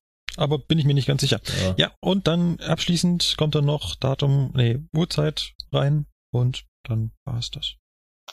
Ja, Dann, dann hat man so einen Befehl ausgefüllt. Dauert so zwischen drei und fünf Minuten, je nachdem wie kompliziert er ist, die man dann da quasi sinnlos auf der Strecke steht oder im besten Fall noch im Bahnhof. Hm. Mich hat das Befehle schreiben in der Ausbildung ziemlich angekotzt, weil das haben wir rauf und runter gemacht. Und dann in der, in der, du machst es ja nicht nur im Betrieb, ne, in der Berufsschule, da kommt ja dann so ein Thema wie zurücksetzen. Und alles sowas Also mögliches. Oh Gott, ey, die, Ich will gar nicht wissen, wie viele Blätter wir in der Ausbildung damit verballert haben. ah, da könnten, könnten wir eigentlich mal zu jemandem sagen, der jetzt frisch die Ausbildung angefangen hat, sammelt die Befehle, wir zählen sie nach. Ja, ja, ja. Ja, das wäre schick. Das wäre bestimmt interessant. Wie viele Befehle schreibst du innerhalb der Ausbildung? Das, äh, und du, da, da schreibst du natürlich auch nicht nur so einen Larifari-Befehl mit einem Befehl, ach, sichern Sie den Bahnübergang. Nein, da schreibst du Befehle, wo du drei Zettel brauchst und ja, natürlich die kuriosen Kombinationen. Äh, es geht ja im, im, im, im, im, im, im Simulator weiter. Im Simulator hast du ja auch nur Störungen, wo du einen Befehl brauchst. Also ich glaube, ich habe beim letzten Mal Simulator fahren, ich habe mindestens sechs Befehle verballert. Locker. Also was mich halt beim Befehlschreiben so am meisten eigentlich stört, ist jetzt gar nicht mal so, ja, dass man das Verspätung macht, die paar Minuten rumsteht, okay, aber oft, wenn es halt so lange Namen sind von den Betriebsstellen und man kriegt die gar nicht richtig in die Zeile rein oder der Fahrdienstleiter ist schon längst wieder bei der nächsten Zeile und man muss dann erstmal sagen, ja, Moment mal und dann schaut es so hingebarzt aus. Deswegen, ich habe ja wohl gehört, dass es doch irgendwie jetzt dann erlaubt sein soll mit den DS100-Kürzeln. Äh, Doch Nein. nicht, okay. Ich habe ja bisher davon Leider nicht, das wäre bei sowas wie. Höhenkirchen, Siegertsbrunn oder Ebenhausen, Schäftlern mal schön. Oder Markt Schwaben, da hatte ich es nämlich öfter mal, wo die Bauarbeiten waren. Wir sind auf dem Gegengleis bis äh, Markt Schwaben von Feldkirchen gefahren, da immer dieses Markt Schwaben reinzubatzeln und dann sitzt der auch noch im Markt Schwaben unten beim Ausfüllen. Also der hätte ruhig in München Das, sitzen das, können, das du? geht ja mal noch, aber schreib auch mal vier Kirchen Esterhofen dort rein oder sowas. Das stimmt, ja. es Aber gibt ist da das auch nicht schlimmere im, Beispiele. äh, wartet mal, ist das nicht im Fahrplan abgekürzt, das ist für Kirchen Esterhofen? Ja, so mit diesen 16-stelligen Dingern, aber das ist ja immer noch viel. Aber wenn es einfach so drei, vierstellig, einfach dieses Ja, DS100 das wär kürzt schön, wäre, ich aber habe gedacht, halt- es geht, aber Die Regel, dass da nur Betriebsstellen nur so abgekürzt werden dürfen, wie sie auch im Fahrplan abgekürzt wurden. Hm. Nicht Hm. nach der Richtlinie DS100, wo es für jede Betriebsstelle ein drei- oder vierstelliges oder zweistelliges Buchstabenkürzel gibt. das heißt zum Beispiel sowas wie Hirsch ist gleich Garten, wäre erlaubt, weil so steht's ja im Fahrplan drin. Was ich nie verstehen werde, aber okay. Es hat irgendwer hat mal so festgelegt, dass man das so nennt. Ja, ja, weil, weil du hingebatscht, das ist so richtiges Stichwort. Also die meisten Befehle, die ich so schreibe, das ist echt Ja. schön. man kann sie dann hinterher aus. selber, na, ja. Aber man kann sie gerade so eben lesen, okay, aber ja, richtig, es sieht halt nicht schön aus und ist auch blöd, weil gerade bei so langen Namen, der Fahrdienstleiter, viele kennen das ja wahrscheinlich noch aus der Schulzeit, so ein Diktat schreiben, im Deutschunterricht hatte man das ja öfter, der Lehrer ist schon beim nächsten Satz oder so und äh, man ist gerade noch so beim irgendwie hinschreiben und ja, ist halt dann nicht so schön unter Zeitdruck, ja. Da stelle ich mir dann immer vor, der Fahrdienstleiter muss den gleichen Befehl ja parallel ausfüllen. Wie macht der das? Ja, Ich glaube, der diktiert Oder hat er den, den schon vorgeschrieben? Ich glaube, der schreibt den schon vor. Ja, wahrscheinlich. Die dürfen das vielleicht, ja. Und ich meine, der weiß es ja vorher Ja. dann in der Regel, außer es ist natürlich jetzt gerade eben eine Wahlwagenstörung, die in der Sekunde auftritt, wo ich ihn anrufe und ihm sage, du, es geht hier nichts mehr und er dann sagt, oh ja, brauchen wir einen Befehl. Aber ansonsten in der Regel weiß es ja schon vorher. Ja. Ja, also das mit den Befehlen, das ist ein ganz, ganz, ganz komplexes Thema. Das können wir hier nur, nur anschneiden. Gibt da noch ganz viele Sonderregelungen. Was ist, das hat äh, der Flo gerade angesprochen, mit Befehl zurückziehen. Mhm. Äh, was ist Befehl ungültig machen? Was muss ich machen, wenn ich den Befehl abgearbeitet habe? Selbst dafür gibt es eine Vorschrift und es ist wirklich und wie durchkreuzen gesagt, und genau, weglegen. durchkreuzen und weglegen. Und was wollte ich gerade noch sagen? Und genau, es gibt halt dann auch diese zwei verschiedenen Vorschriften. Das heißt, wir wissen gar nicht alles über den Befehl, weil die DB-Netz-Seite auch noch ganz viele eigene Vorschriften hat, wie diese Dinger zu diktieren sind. Was ich damals in der Ausbildung mit dem Ausbilder diskutiert habe, wann, wie welcher Befehl auszufüllen ist. Äh, Ein, zwei Diskussionen habe ich gewonnen. Schön. Aber bei ganz vielen haben wir auch gesagt, Leute, ich weiß es einfach nicht, ihr müsst einen Fahrdienstleiter fragen. Also ich habe noch einen Nachtrag zum Über Übermittlungscode. Er beginnt am Jahresanfang immer wieder von vorne. Hast du jetzt irgendwo Aber nachgeschaut? dann, Nee, nee, ich habe mir gerade, ich habe es mir gerade schreiben lassen von dem Fahrdienstleiter. ah, das ist natürlich dann gut. bin ich mir aber, aber ziemlich sicher, dass es ja mal geändert wurde, weil es wurde ja schon so vor ungefähr das drei meinte Jahren der, Der eingeführt. Transportkontrolleur im Unterricht zu mir auch. Die haben Hm. das mal geändert. Von daher äh, kann das kann das eine neue Entwicklung sein mit diesem Übermittlungscode. Ja. Der Befehl hat auch noch eine Rückseite, die ist aber relativ leer. Da sind die Gründe für das Fahren auf Sicht abgedruckt, beziehungsweise für Geschwindigkeitsbegrenzung, das was wir vorhin im Befehl 9 erwähnt haben. Da schreibt man halt noch dazu, warum man da jetzt auf Sicht fahren muss oder langsamer fahren muss. Und dann gibt's halt diese, also man muss das da nicht ausschreiben, sondern kann einfach schreiben Grund Nummer 5 und dann kann man quasi hinten nachgucken, was Grund Nummer 5 ist. Also am besten finde ich ja immer noch Grund Nummer 8. Auf der Strecke ruht die Arbeit. Deswegen dürfen wir dann nur mit 50 fahren. Ja. Gut, dass da nicht deine wäre auch der Arbeit Hintergrund ruht. interessant, ja, dazu. Häufig ist sowas wie Grund 30 Mängel am Oberbau. Ja. Das ist äh, sehr häufig benutzt. Ja. Soweit, so gut zu Befehl 1 bis 11. Aber wir werden ja nicht, äh, ne? Es wird nicht weniger, sondern immer wieder mehr. Genau, wir wären ja nicht bei der Eisenbahn, wenn wir es nicht auch noch komplizierter machen könnten. Warum, warum einfach, wenn auch umständlich, ne? Nee, warum? Genau. Ja. Und zwar gibt es eine Reform der Befehle, mal wieder. Als wir im Unterricht gesessen haben, habe ich auch so gesagt. Also ich finde die neuen Befehle ja grausam. Wir gehen gleich drauf ein. Aber dann, wie müssen sich die Leute damals gefühlt haben, die von dem Befehl ABC auf Befehl 1 bis 11 gekommen Da sind? gab es bestimmt Zwischenversionen. Also auf jeden Fall 1 bis 10 gab es ja mindestens 1 schon mal 10 als auf jeden Fall. Das haben wir ja Zwischenversion. noch, das haben wir selbst Ja. wir, Flo, noch ganz am Anfang der Ausbildung mitgemacht. Genau, ja. Deswegen, vielleicht ging das ja auch los mit 1 bis 3 statt A bis C, weißt du, ganz logisch. Keine Ahnung.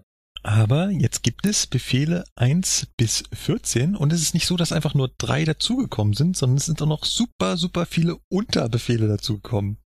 Auch das können wir wieder verlinken, weil auch das sind öffentlich zugängliche Dokumente. Dann gibt es von DB Netz eine Webseite, die packe ich in die Shownotes und dann könnt ihr mal, mal da reinschauen. Und das mache ich jetzt auch. Ich habe zwar den Unterricht dazu schon genossen und habe da auch so neue Befehle bekommen. Haben wir mich natürlich verkramt, deswegen gucke ich jetzt auch in die PDF-Datei. Ja, und noch, noch hat nicht jeder diesen Unterricht bekommen. Bei mir steht er noch aus. Wird jetzt dann rechtzeitig vom Fahrplanwechsel aber noch Bei stattfinden. mir steht's ja auch noch aus. Ja. Ähm, welches Modul war das jetzt nochmal in der neuen In der PDF Richtlinie? ist es Seite 123. 123. Jawohl. Und was hat man gemacht? Die Grundidee dahinter ist quasi, dass man ganz viele äh, Sonderfälle, die man bisher entweder nur über den Freitext abbilden konnte oder über bestimmte Kombinationen oder halt gar nicht, ähm, zu eigenen Befehlen gemacht hat. Also es ist ganz viel ETCS-Kram dazugekommen und es sind so ganz einige Sachen dazugekommen, die man früher in die Befehl 11 geschrieben hat. Und dadurch sind wir jetzt quasi auf 14 gekommen. Allerdings hat allein der Befehl 14 noch 1, 2, 3, 4, 5, 6, 7, 8, 9, 10 Unterpunkte. Ja, und das passt auch wieder auf ein A4-Blatt. Mehr oder weniger. jetzt, jetzt haben sie auch noch die, die, die Rückseite äh, beschrieben. Also auf der Rückseite stehen auch noch die Gründe für den Befehl, den früheren Befehl 9. Was ist denn das jetzt? Jetzt ist das Befehl 12. Ja, also der frühere Befehl 9 ist jetzt Befehl 12 und die Gründe stehen auch ähm, wieder auf der Rückseite. Aber auf der Rückseite gibt's auch noch einen Befehlsabschnitt. Und zwar, da stehen die ganzen 14er Befehle drauf. Und das Lustige ist halt daran, dadurch, dass die es jetzt auf zwei Seiten, also dass man jetzt zweiseitige Befehle hat, mussten sie sich was ausdenken, weil der Lokführer ist natürlich doof und kann nicht umblättern. Deswegen kriegt man Befehl immer nur auf einer Seite diktiert. Braucht man die andere Seite, braucht man ein neues Blatt. Ernsthaft? Ja. Okay. Weil der Lokführer ist zu doof zum Umblättern. Ah. Deswegen gibt's auch zwei Unterschriftenabschnitte. Mhm. Auf der Vorderseite und auf der Rückseite. Ja, also ich, ich würde jetzt vorschlagen, wir gehen da nicht jeden einzelnen durch. Das sieht sehr kompliziert aus für Ist einen der den gerade zum ersten Mal ansieht. ist es im Endeffekt nicht, weil im Prinzip ist es, ist es das gleiche wie bisher, nur viel aufgeschlüsselter. Es ist halt scheinbar viel, was bisher in Befehl 11 drin war, jetzt detailliert hier als Unterpunkt da, dass man praktisch Genau, nur noch ein, zwei genau. Worte reinschreiben muss und dann ist es schon gültig und nicht Genau. den ganzen Text. Ja. Und sind halt so Sachen dabei, wo ich sage, die sind halt relativ selten aufgetreten bisher und die haben jetzt halt einen einzelnen Abschnitt bekommen. Kann man drüber diskutieren, ob das so sinnvoll ist. Sachen, die Interesse, ja. nur dreimal im Jahr in ganz Deutschland auftreten. Aber zum Beispiel hier 14.7 finde ich toll. Sie dürfen Ja. die Trittstufen innen nicht ausfahren.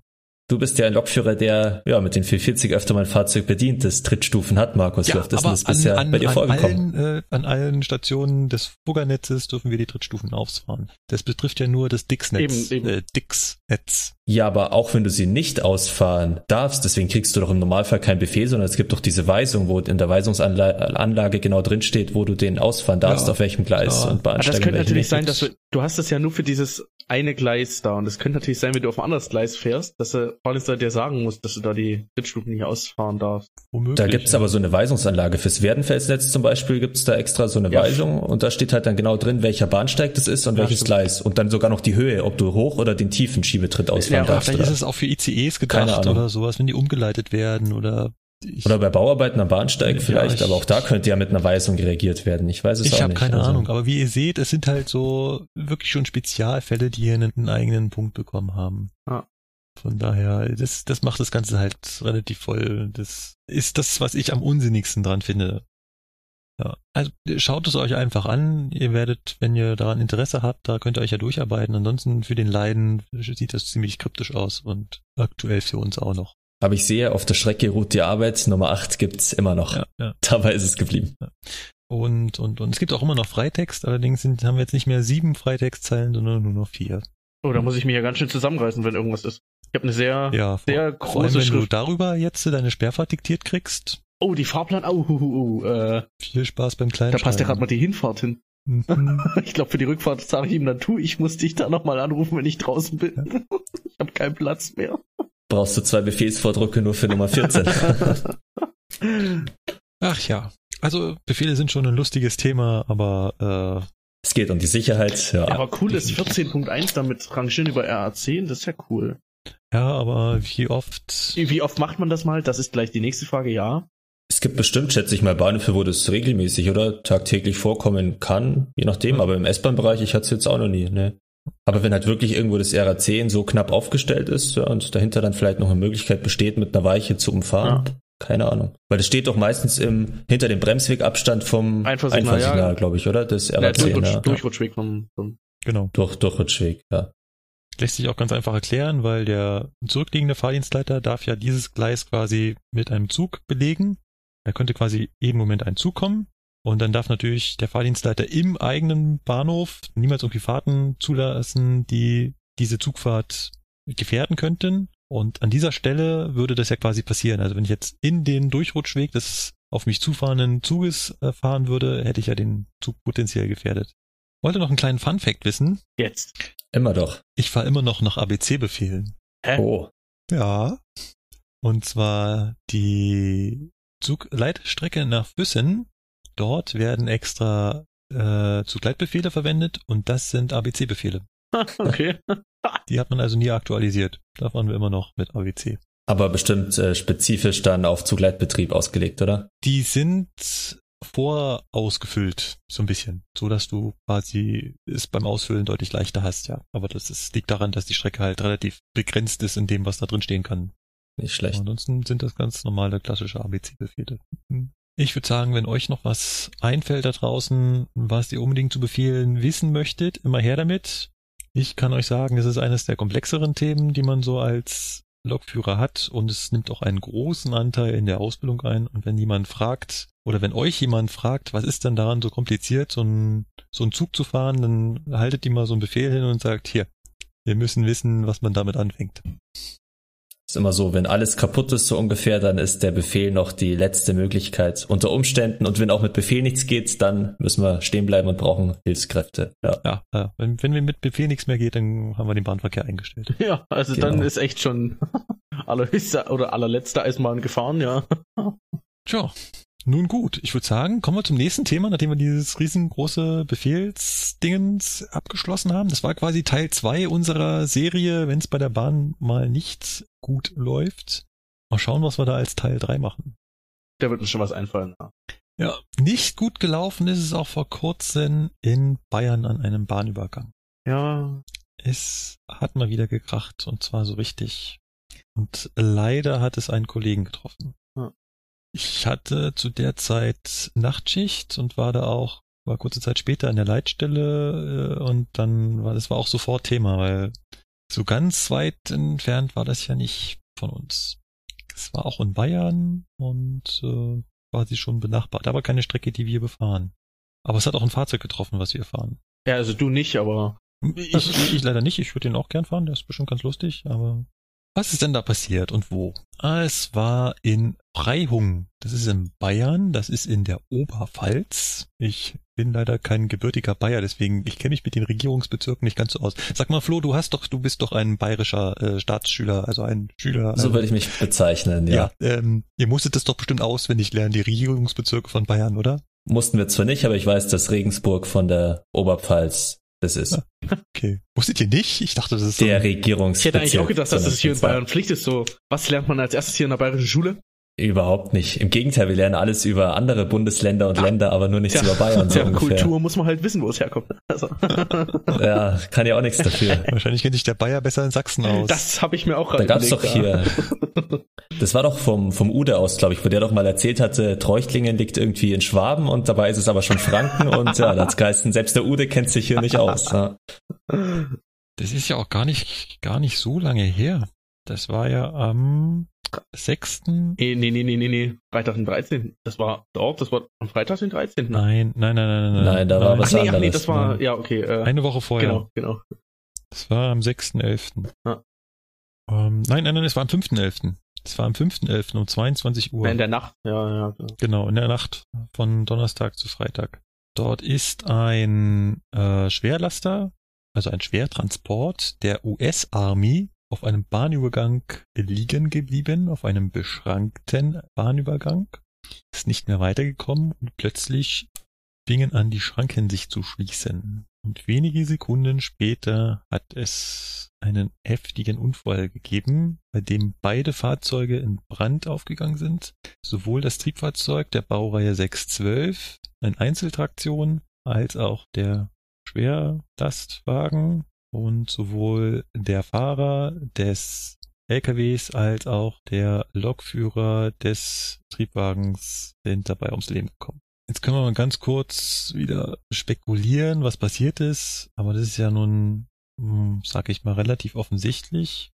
Was sind denn die Ausgangspunkte? Wir haben eine eingleisige Strecke, wir haben einen Bahnübergang beschrankt, wir wissen nicht, ob er fernüberwacht ist oder Lokführer überwacht. Wenn ihr den Unterschied zwischen beiden wissen wollt, dann hört mal in Folge 24 war es, ne? Von Ipes on Air rein. Mm, ja, gut. Genau, in Folge 24. Dort haben wir uns mit Kevin, dem Fahrdienstleiter, über Bahnübergänge unterhalten und auch die einzelnen Unterschiede besprochen und dort auch erklärt, was was ist.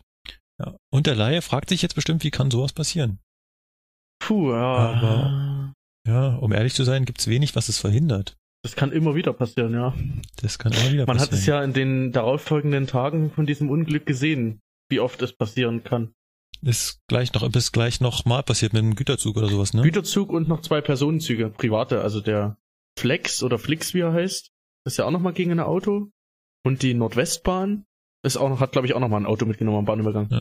Ja, und dann gab's auch noch mal so letzte Woche rum doch den Vorfall da bei Otto Brunn, wo doch irgendwie ein Stau war auf der Straße und dann ein Auto von der Schranke halt äh, eingeklemmt wurde. Ist aber irgendwie wohl noch alles gut ausgegangen, weil der Autofahrer dann halt mit Vollgas versucht hat, noch den Bahnübergang zu räumen. Dabei ist wohl die Schranke abgebrochen, aber es ist halt nichts passiert, weil die S-Bahn noch weit genug weg war. Ach. Aber man sieht auf jeden Fall, Bahnübergänge gehören abgeschafft. Das kann man nicht ja. anders sagen. Es darf ja auch keine neuen mehr geben. Also Zum Glück, ja. überall, wo, äh, also auf einer Neubaustrecke darf es keine neuen Bahnübergänge mehr geben. Sie haben quasi Aber nur gut, Bestandsschutz. Ja, aber schauen wir uns mal die Strecke von Dachau nach Altomünster an. Die waren dreiviertel Jahr lang gesperrt und wie viele Bahnübergänge es dort gibt auf der Strecke, die alle umgebaut wurden. Also Naja, man sieht die Strecke richtig halt dahinter schon, ist deswegen- DB-Netz nicht. Es waren halt schon Bahnübergänge, dürfen auch Bahnübergänge bleiben. Ja, aber so richtig dahinter sind die eben nicht, ja, dass das weniger werden oder deutlich weniger werden würden. Ist halt eine Kostenfrage, ne? So ein Bahnübergang kostet 200, 300.000 Euro. Da eine Brücke oder einen Tunnel hinzubauen, da bist du immer ganz schnell im Millionenbereich. Mhm. Und da müsste man die halt zusammenlegen, ja, dass man sagt, bei so kleinen Bahnübergängen, die gibt man eben komplett auf, aber da muss halt der Autofahrer Umweg in Kauf nehmen. Es ist, es ist klar, dass es nicht einfach ist, aber es könnte oder in vielen Fällen würde es auch wirklich Unfälle verhindern. Ja. Das ist natürlich die Frage immer, wer, wer trägt da die Kosten, ne? Die, Ja, die Gemeinden sagen, das ist eine Bahnstrecke, es muss die Bahn bezahlen. Die Bahn sagt, das ist eure Straße. Ihr wollt da mit den Autos drüber fahren, dann müsst ihr das bezahlen. Ja, wo es jetzt geklappt hat, ist ja da unter Schleißheim Lohof hinten, dass ja der Oh, zum- Bahnübergang zum endlich mal Glück, weg ey, ist. Zum Glück. Nachdem die da zwei Jahre rumgebaut haben, ist er jetzt endlich mal weg und es ist eine Unterführung da. Aber die Unterführung sieht schön aus. Also haben sie fein gemacht. Ja, also dieser Standard-DB-Bau Mhm. halt irgendwie, finde ich. Viel Beton halt, viel Asphalt und mehr eigentlich nicht. In Freiham ist auch der Bahnübergang weg. Das ist auch nur durch eine Unterführung ersetzt. Mhm, ja. So, aber wir haben, glaube ich, einige tausend Bahnübergänge in Deutschland mit unterschiedlichsten Techniken. Viel zu viel noch. Und was viele immer glauben, dass dann irgendwie, na ja, wenn da der, wenn da der LKW steht und die Schranken, die können ja dann nicht zugehen, dann müsste doch der Zug angehalten werden. Mhm. So funktioniert das nicht. Vielleicht können wir das nochmal ganz kurz Schritt für Schritt durchgehen. Was passiert? Nehmen wir mal einen lokführerüberwachten Bahnübergang. Wenn der da anrauscht, dann fährt er über diesen Kontakt in die Einschaltstrecke quasi rein, markiert durch unsere Rautentafel. Wenig später kommt dann das Überwachungssignal und das Überwachungssignal ist so die letzte Chance, um den Zug zum Stehen zu kriegen. Das heißt, wenn das Überwachungssignal anzeigt, hier mit dem Bahnübergang ist was nicht in Ordnung, dann müsste der Lokführer anhalten und da steht auch im Bremswegabstand zum Bahnübergang. Das würde also funktionieren. Aber das Überwachungssignal überwacht nicht, dass die Schranken geschlossen sind. Das Einzige, was der überwacht, ist, dass der Bahnübergang gesagt hat, ja, jo, ich fange jetzt an, mich zu schließen. Das war's ob denn die Schranken wirklich unten sind und ob der Bahnübergang frei ist, das geht nicht zu überwachen, weil der Zeitabstand enorm viel länger sein müsste. Ja, richtig, dann müssten die Schranken länger unten bleiben und ja. Wenn man das mal so beobachtet, ich finde auf der Strecke nach Holzkirchen bei der S-Bahn ist das super zu beobachten. Das ist eine 140er Strecke, da kommen zwei, drei Bahnübergänge. Die Mhm. Schranken gehen Sekunden, also wirklich Se- Sekunden zu, bevor ich darüber bretter. Mhm. Wenn da ein LKW drauf, gut, das ist jetzt nur eine gerade Strecke, da könnte ich vielleicht noch sehen, aber lass es mal Nacht sein. Keine Chance. Wie? Also wenn 10 Sekunden, bevor mein Zug mit 140 kmh da die Schranken zugehen und dann äh, die Elektronik merkt, ah ja, der Bahnübergang geht nicht zu, da ist nichts mehr zu helfen. Klar geht dann beim Fahrdienstleiter die Störlampe, äh, die Störlampe, also die Störsirene da an. Der Kevin hat ja von berichtet, von seiner entspannten Fahrdienstleiterhaltung, die er dann ganz schlagartig verlassen muss. In zehn Sekunden kann er nichts machen. Da hat er noch nicht mal das Telefon angeschaut. Er hat schon gekracht. Er müsste dann quasi in dem Moment den Notruf, den Nothaltauftrag absetzen, um den Zug zum Stehen zu kriegen. Aber keine Chance. Nicht im geringsten.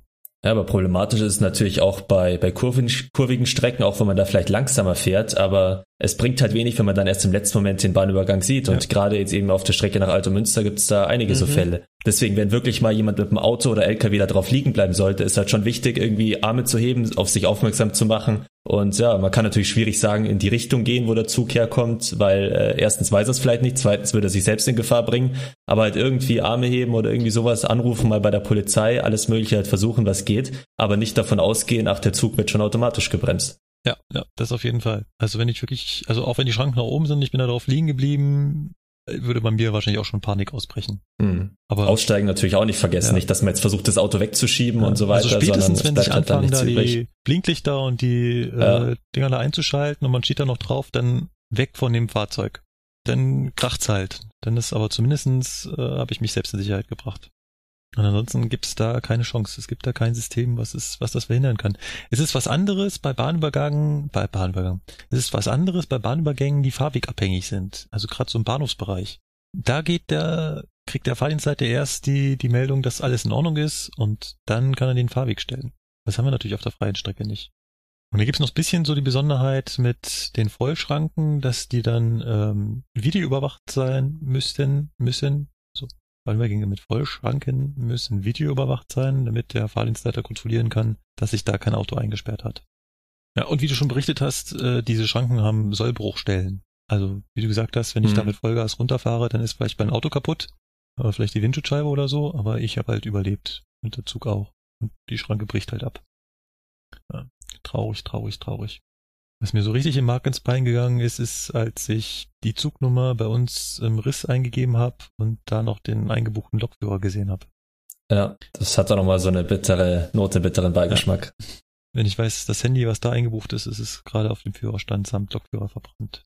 Ja. Wie kriegt man jetzt nach so einem Thema die Kurve? Wir könnten ja gleich zu dem TGW-Unglück kommen, dann können wir in dem Bereich bleiben. Ein Unglück nach dem anderen. Ja. Was ist denn da beim TGW Ja. passiert? Ich habe es nur nebenbei mitbekommen. Eigentlich habe ich nur einen Facebook-Post gelesen. Das ist, äh, das war kurz nach den Anschlägen äh, in Paris. Richtig. Und da dachte ja. ich schon, um Gottes Willen, jetzt haben die auch noch äh, die äh, Bahn da äh, unter Beschuss Das, genommen. das war auch mein erster Gedanke, wo ich mir gedacht habe, oh nein. Das nee. haben die aber zum Glück gleich eben da mit dazu geschrieben dann, also dass feststeht, dass es damit nichts zu tun hat. Es war halt ein TGW, der auf einer Testfahrt sich befunden hat, sprich der war nicht mit Fahrgästen besetzt, sondern war halt nur besetzt mit Mitarbeitern von der SNCF, was bei uns ja praktisch die Deutsche Bahn ist, ist in Frankreich halt die SNCF. Und es war halt äh, eine Testfahrt zur bevorstehenden Eröffnung einer Neubaustrecke im Elsass. Jetzt habe ich hier einen Artikel von der Tagesschau vor mir, der ist von vorgestern, also recht aktuell. Und darin heißt es, dass man wohl rausgefunden hat, dass der Lokführer 265 kmh gefahren ist in einem Bereich, wo nur 176 erlaubt wären. Also die 265 waren wohl im Abschnitt davor erlaubt. Er hat dann jedoch zu spät angefangen zu bremsen. Warum genau, ob jetzt da möglicherweise die Bremsbelege irgendwas, also sprich, ob die Bremsen versagt haben oder ob es einfach wirklich ein Versehen des Lokführers war, steht wohl noch nicht hundertprozentig fest. Fakt ist aber, er hat dann doch versucht abzubremsen und mit 243 kmh ist er dann aber entgleist. Also wir halten nochmal fest, die vorgeschriebene Höchstgeschwindigkeit 176 kmh und die Geschwindigkeit als Entgleist ist 243 kmh, also deutlich überhöht, wenn man sich das mal vorstellt im Autoverkehr. Ich glaube, da wäre man den Führerschein für längere Zeit los und ja, hätte ein paar Punkte in Flensburg. Das Ganze war aber eben eine Testfahrt und deswegen steht jetzt leider auch nicht so genau fest, wie es hier mit den Sicherheitssystemen aussieht. Da muss man halt auch einfach noch abwarten, was sich da für Erkenntnisse daraus ergeben. ja, vor allem, du hast ja bei einer, bei einer Testfahrt überschreitest du ja absichtlich die zugelassene Geschwindigkeit. das es geht hier eben auch nicht so richtig hervor draus. Also in dem Artikel, ich habe zwei verschiedene Artikel, Süddeutsche Zeitung hat auch darüber berichtet, heißt es halt nur 176 und ich meine 176 ist ja schon ein krummer Wert. Ihr könnt mir vorstellen, dass vielleicht 150, 160 die angepeilte maximale Geschwindigkeit werden sollen. Ob man halt vielleicht gesagt hat, gut, 176 erlaubt das Bundesamt, so schnell fahren wir. Vermute ich, wie gesagt. Mhm. Und wenn es schon heißt 265 äh, statt 176, klingt es schon nach deutlich überhöht. Ja. Und was dabei passiert, äh, das äh, sieht man jetzt eben. Ja, das Schlimme war, dass auch noch Kinder an Bord waren, aber die sind, haben zumindest Stimmt, das habe ich vergessen oder? zu erwähnen. Genau, es soll wohl vier Kinder, also vier Kinder sind verletzt. Ob es insgesamt vielleicht noch mehr Kinder waren, geht hier nicht daraus hervor. Aber was genau diese Kinder jetzt in diesem Zug zu suchen hatten, das steht wohl auch noch nicht fest. Man könnte natürlich jetzt davon ausgehen, es waren möglicherweise Kinder, Verwandte, Freunde, wer, was auch immer von diesen SNCF-Mitarbeitern, aber es wäre halt Spekulation, weil darüber haben wir auch nicht mehr Infos. Da steht in den Medien einfach noch zu wenig dazu drin. Ja, ist irgendwie Und es ist ja, wie vorhin auch schon gesagt worden ist, ja mit den Anschlägen in Paris natürlich auch relativ untergegangen und ist jetzt auch nicht so groß aufgebauscht worden, diese Meldung. Vor allen Dingen durch das, dass es natürlich auch noch eine Leerfahrt war und keine Passagiere, keine Fahrgäste an ja, Bord waren. glücklicherweise, also als ich die Bilder gesehen habe, äh, das sah schon echt schlimm aus, wenn da Fahrgäste drin gewesen wären. Da kamen einem wieder die Erinnerungen von äh, Spanien, war doch das Mhm, vor ja, genau. zwei Jahren, wo doch auch ein Lokführer zu schnell gefahren ist, irgendwie zu spät gebremst hat mit einem Schnellzug und ja, da waren aber halt eben Fahrgäste drin. Santiago de Compostela. Ja, richtig, jetzt wo du sagst, fällt's mir wieder ein. Ich bin da mal eben weg. Nee, ich bin da mal weg von Harpe Kerkeling, da kommt das vor, deswegen kann ich mir das merken. Ach, der Jakobsweg Genau, geht der da Jakobsweg, lang, der geht genau da lang, ah, ja. Wusste ich gar nicht. Okay. Deswegen Santiago de Compostela. Ja, es sah aber auch, die Bilder sahen auch ganz anders aus. Also äh, da in Spanien, da hat man wirklich gesehen, da ist ja jeder Wagen einzeln rausgekippt, als er in Munikove Mhm. ging. Das sah wirklich aus, als ob er zu schnell äh, gefahren ist. Und jetzt ist er mehr so, hm, im TGW sah das anders aus. Weiß ich eigentlich gar nicht, ja, dem Lokführer damals, was ist da eigentlich dann vor, vor Gericht passiert? Weiß was ich hat der eigentlich ich habe jetzt für eine schon mal Strafe versucht gekriegt? nachzugoogeln, da gab es aber auch nichts mehr leider. Ah, es ging dann auch schnell unter. Ja. Gell? So Bahnunglücke werden meistens schon oft äh, in den Medien zerrissen, aber dann, wenn es um Ursachenforschung geht, weil das natürlich auch viel Insider-Informationen sind, findet man da gar nicht so viel dazu, leider. Ja. Ja. Ja, ich glaube, die Redaktionen haben aber auch nicht so die Personalstärke, um hinter den ganzen Ereignissen zu bleiben. Es würde ich mir sowieso wünschen, dass man in den Medien mehr, äh, mehr über das auf dem Laufenden gehalten wird, was da mal so passiert ist. Aber das, das selbst bei ganz großen Ereignissen wie die Ebola-Epidemie in Afrika, da, sobald es, der große Hype davon abgeflaut war, da hast du davon nichts mehr gehört. Da wusstest du nicht Das mehr, wie stimmt, ist da jetzt ja. eigentlich der aktuelle Stand? Und damals die, die Bilder, ja, wo sie doch in Flugzeuge da sogar rein sind, in Schutzanzügen Ja. und die Leute dann rausgeholt haben und so weiter. Ja, das war wirklich Also ein großes Thema in jeder Tagesschau. Ist, ist ja nicht so, dass das Problem damit gelöst ist. Das, ähm, Ja. ist immer so ein bisschen merkwürdig. Und So ungefähr, die Leute interessiert es nicht mehr, Ja. Schnee von gestern und jetzt berichten wir über andere ich, Themen. mich, würde so, so, so, so ein Blog von, weiß ich nicht, zwei Minuten hinten an der Tagesschau interessieren, wo man über die Themen berichtet, die alt sind, einfach nur, um auf den aktuellen Stand von den Sachen gebracht zu werden. Ach, übrigens, das Thema äh, von vor über drei Monaten, wo es um das und das ging, da ist jetzt das und das rausgekommen. Ah, cool. Ja, bin ich auf deiner Seite, ganz klar. Da musst du halt selbst, wenn, selbst dranbleiben und versuchen, das irgendwie zu recherchieren, dass du irgendeinen kleinen Artikel auf irgendeiner kleinen Zeitung findest, wo das geschrieben wird. Oder halt eben bei den Bahnunfällen gibt's ja das Archiv beim Eisenbahnbundesamt, wo du halt äh, nachgucken kannst, wo die dann die, die Untersuchungsberichte veröffentlicht werden. Genau. Ist ja nochmal so eine, so eine Zweigstelle irgendwie, ich weiß nicht, EIB oder wie sich die nennen. Also die haben doch nochmal der EUB oder so eine andere Ja. Abkürzung, die Ja. eben sich auf die Unfälle spezialisieren. Und da könnte man das nachlesen und da wird's beim wird's in Frankreich wahrscheinlich auch geben, eine ähnliche Stelle. Genau. Ja, jetzt kommen wir vom einen Unglück zum nächsten. Also die nächste Folge muss wieder fröhlicher werden hier. Ja, das sollten wir Mhm. hinkriegen. Jetzt, wo ich schon dabei bin, will ich auch fröhliche Folgen haben. Mit mir geht's hier bergab. Wir haben noch, ach, wir sind, Flo, wir sind richtig gut. Eben beschweren wir uns, dass äh, die Medien nicht über das berichten, was in früheren Sendungen vorkam und genau das machen wir jetzt besser. Denn der Philipp hat einen Nachtrag zu Folge 24 und zwar unser äh, führerlosen S-Bahn. Genau, da geht's darum einfach, ähm, da ist mittlerweile stehen da noch ein paar mehr Passagen drin in diesem Artikel. Da ist auch der Lokführer schon vernommen worden und dort hat man noch ein bisschen aufgeklärt. Also dieser Zug, vorab gesagt, sei bloß mit 60 Stundenkilometern unterwegs gewesen, was schon mal eine, ja, ich will jetzt nicht sagen Erleichterung ist, aber es ist schon mal besser, als wenn man da mit 100 unterwegs ist oder sowas. Und ja, also als einzigen Nachtrag gibt's halt noch dazu, dass höchstwahrscheinlich, also warum dieser Zug nicht angehalten worden ist, die Sicherheitsforscher, also die SIFA, von der wir da in diesem Fall auch schon gesprochen hatten, äh, weiter bedient worden ist. Durch Refle reflexartige Handlungen oder sowas. So wie wir es quasi schon vermutet haben. Ja, genau, genau. Und hier steht irgendwas von, Sch sie haben auch äh, Scheiben eingeschlagen. Nee, nee, nee, nee, nee. Also, man hat noch gesagt, ein Triebfahrzeugführer, der dort unterwegs ist, hat er dieser Zeitung eben erklärt, die Fahrgäste hätten schon die Scheibe zum Führerstand einschlagen müssen, um irgendwie den Zug noch zum Stehen zu bekommen. Also selber von sich aus, nicht, dass der Lokführer irgendwann mal aufwacht. Okay.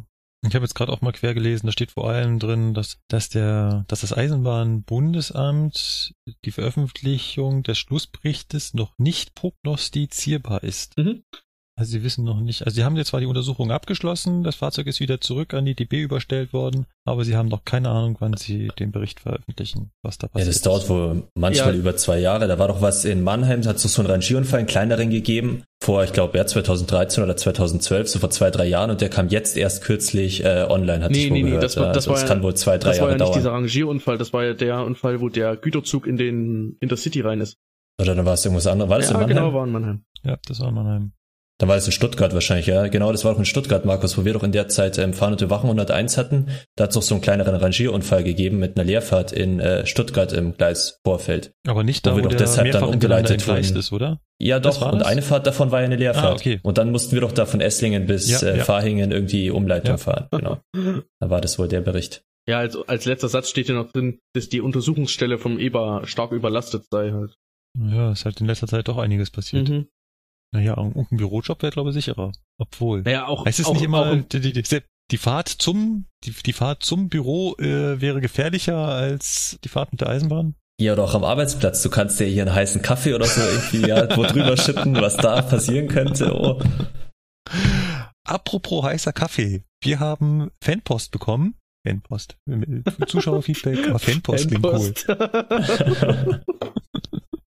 Und da geht's auch um heißen Kaffee. Ja. Und zwar, ähm, Dritte Zeile, dritte, denn hier? dritte Zeile, dritte Zeile. Moment, ich markier's dir mal schnell. So. Ah, da. der Philipp, der Philipp, der scheint in, in, äh, in irgendeiner Werkstatt zu arbeiten. Ja, irgendwie sowas, ne? Auf jeden Fall fragt er sich schon seit längerem, wie kommen Büroklammern, Kaffeestäbchen, Zuckertütchen und Kaffee ins Führerpult? Zur Info, das waren Gegenstände, die wir aus dem Führerstand vom 406.581 geholt haben, als wir das Führerbremsventil getauscht haben. Büroklammern, Kaffeestäbchen, Zuckertütchen und Kaffee Führerpult. Ja, Ja. ich glaube, das ist Er schreibt ja auch dazu äh, Triebzug der Niederländer. Also vielleicht ist das halt bei denen so eine Eigenheit, oder? Dass die da dass irgendwie. dem Werkstattpersonal noch ein bisschen was übrig lassen, oder meinst du jetzt? Ja, weil von uns von der Bahn her, also kann ich nicht bestätigen. Ich habe als Rangierer auch oft genug Führerstände betreten von Zügen, die da abgestellt wurden, aber da hat mir kein Lokführer irgendwie eine Zuckertüte oder so Mhm, überlassen. aber Kaffeeflecken habe ich schon öfter mal auf dem Führerpult. Ja, ja, also- ja. Bis zu, sie haben den Kaffee über den ganzen Boden geschüttet und er stinkt da drin nach Kaffee, als wenn ich gerade in der abbrannten äh, Rösterei von Chibo wäre. Hm. Richtig, richtig grausam. Naja, ich, ich glaube, er meinte die Frage rhetorisch, oder? Aber zur Verteidigung, ich trinke keinen Kaffee, also ich kann es nicht gewesen sein. ich auch nicht. Ich auch nicht.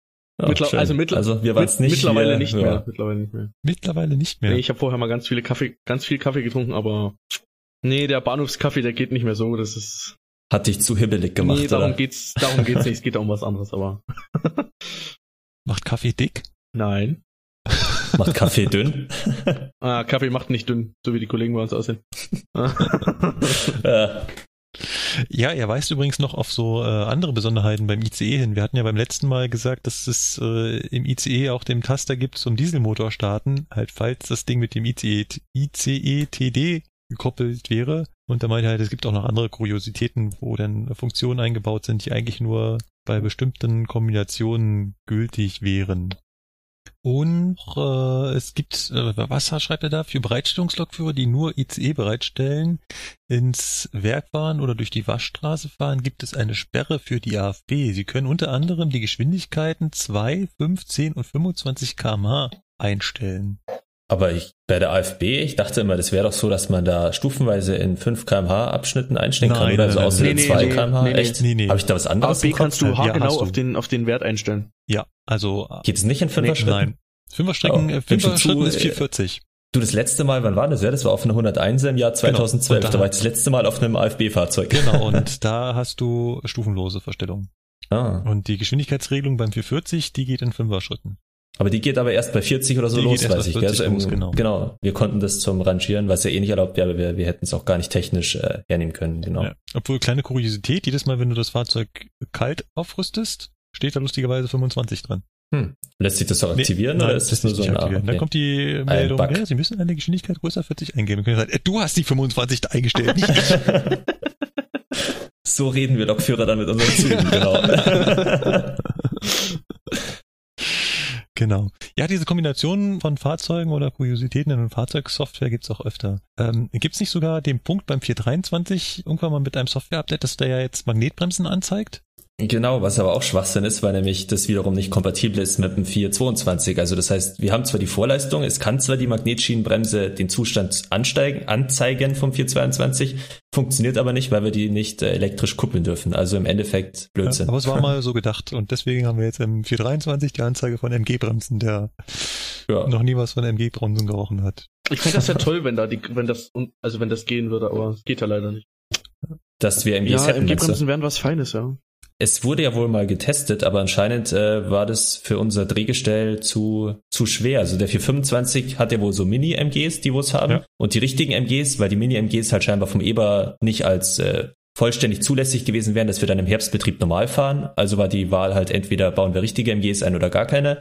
Und ja, waren wohl zu, zu schwer für unsere Drehgestelle und dann sind es halt die Nove Sandanlagen geworden, zusätzlichen Sandanlagen. Aber könnt ihr euch vorstellen, S-Bahn mit MG-Bremsen zu fahren? Oh, das wäre geil, das würde ich gleich aus. Ich weiß nicht, ob da so ein ich glaube, die werden nach Unterschied... zwei Tagen runterge... Das glaube ich, das glaube ich nämlich auch, weil jeder Führer, der auf dieses Fahrzeug kommt, Echt? würde die erstmal ausprobieren. Ach, ich glaube, ich meine, beim 430 oder 422, die haben sie auch schon seit Ewigkeiten und funktioniert Ich ja auch irgendwie. Oder glaubt ihr, die werden jeden Tag Ich, hab, ich gewechselt? hatte das auch vor, nee, letztes Wochenende war das, wo ich von Chemnitz nach München gefahren bin wieder. Und da hat der 612, also der Kollege mit seinem 612, eine Zwangsbremsung bekommen. Auf freier Strecke muss wohl so um die 140 kmh gewesen sein. Und wenn dann diese MGs wirken, und die wirken beim 612 bis zum Stillstand, was ein richtig ekelhaftes Gefühl ist, und wenn der dann aufhört da zu bremsen, dann stehst du da in diesem Bremsduft. Und von diesen MG-Bremsen, wenn du einmal die Schiene freigeschliffen hast. Das riecht gut, sage ich euch. das riecht nicht mehr nach Bremse, das ist, ah, wie soll man das beschreiben? Ein Duft wie von so einem Trennschleifer, ihr kennt das doch bestimmt, oder? Ja, klar, auf Baustellen oder so riecht man so Mhm. öfter mal, wenn man wo dran vorbeigeht und die gerade da So werkeln. roch das dann erstmal zehn Minuten lang. Hm. Jetzt muss ich mich anstrengen, nicht Carbonara zu lesen. Achso, Wir äh, haben eine, Zusch wir haben eine Zuschrift auf YouTube. jetzt habe ich Hunger, toll. Und zwar der Frederik Carboneras Ja, genau. schreibt, hey, tolle Podcasts von euch. Ich wollte mal fragen, ob ihr mal einen Podcast, also einen Abschnitt mal über die Rot-Rot-Grün-Schwäche sprechen könnt. Oder eher gesagt, den I-Sahara-Test. Würde mich freuen, ob es andere Möglichkeiten gibt, außer diesen Test. Also einen anderen Test. Ich muss ehrlich zugeben, ich bin da total gänzlich überfragt. Ich habe auch noch nie das Wort I-Sahara-Test gehört. Aber Vielleicht spricht man es auch I-Shahara-Test Ja, aus, ja. aber auch trotzdem hätte ich es nicht gehört. Also von dem her. die, die war mir auch neu. Aber wir haben gerade mal gegoogelt. Das ist also dieses übliche Zahlenbuch, was wir so vom Bahnarzt kennen. Eine andere Möglichkeit außer diesen Test, naja, du kannst ja bei der Bahn den Test nicht woanders machen. Das heißt, du musst ihn ja beim Bahnarzt machen. Ich weiß noch früher, als es noch die Wehrpflicht gab und man zur Musterung musste, konnte man zum Beispiel bei der Musterung sagen, man möchte die Musterung bei einem Hausarzt machen lassen. Der dann wahrscheinlich äh, eher mal gesagt hat, nee, untauglich. Beim, bei der Bahn gibt's das nicht. Da kann man nicht zum Hausarzt gehen und sagen, du, ich bin doch nicht rot-grün oder? Sondern da macht es immer der Bahnarzt und der macht halt immer diesen Isahara-Test. Das heißt immer diese Zahlen. Aber es gibt wohl auch andere Tests, oder? Ihr habt vorhin mal geschaut.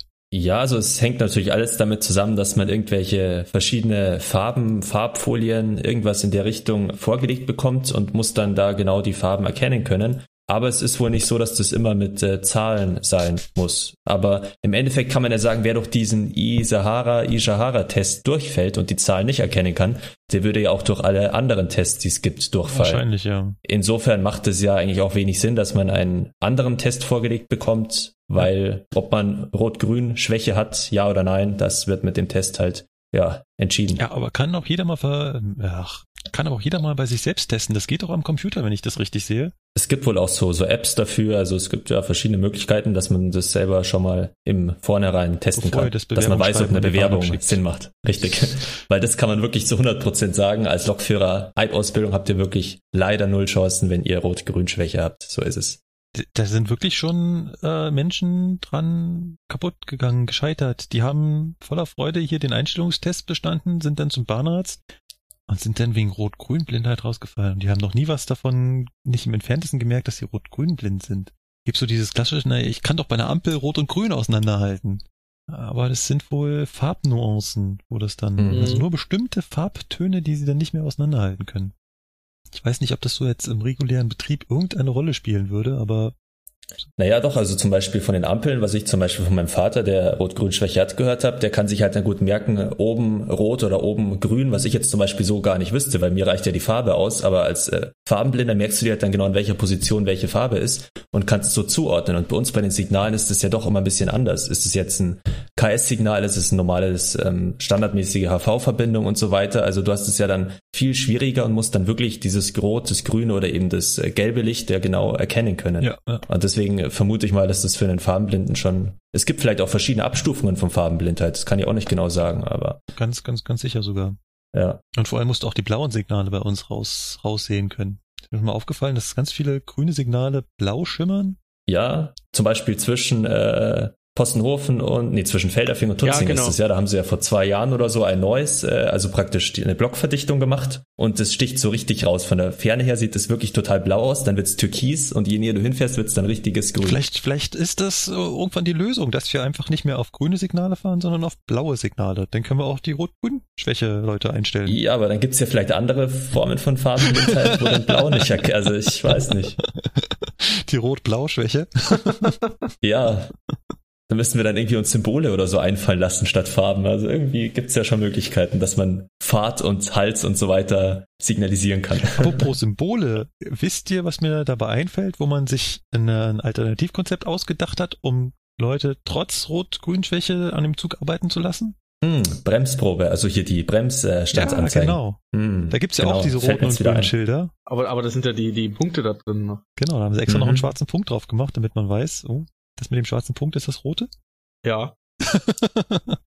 glaube auch, ja. ja.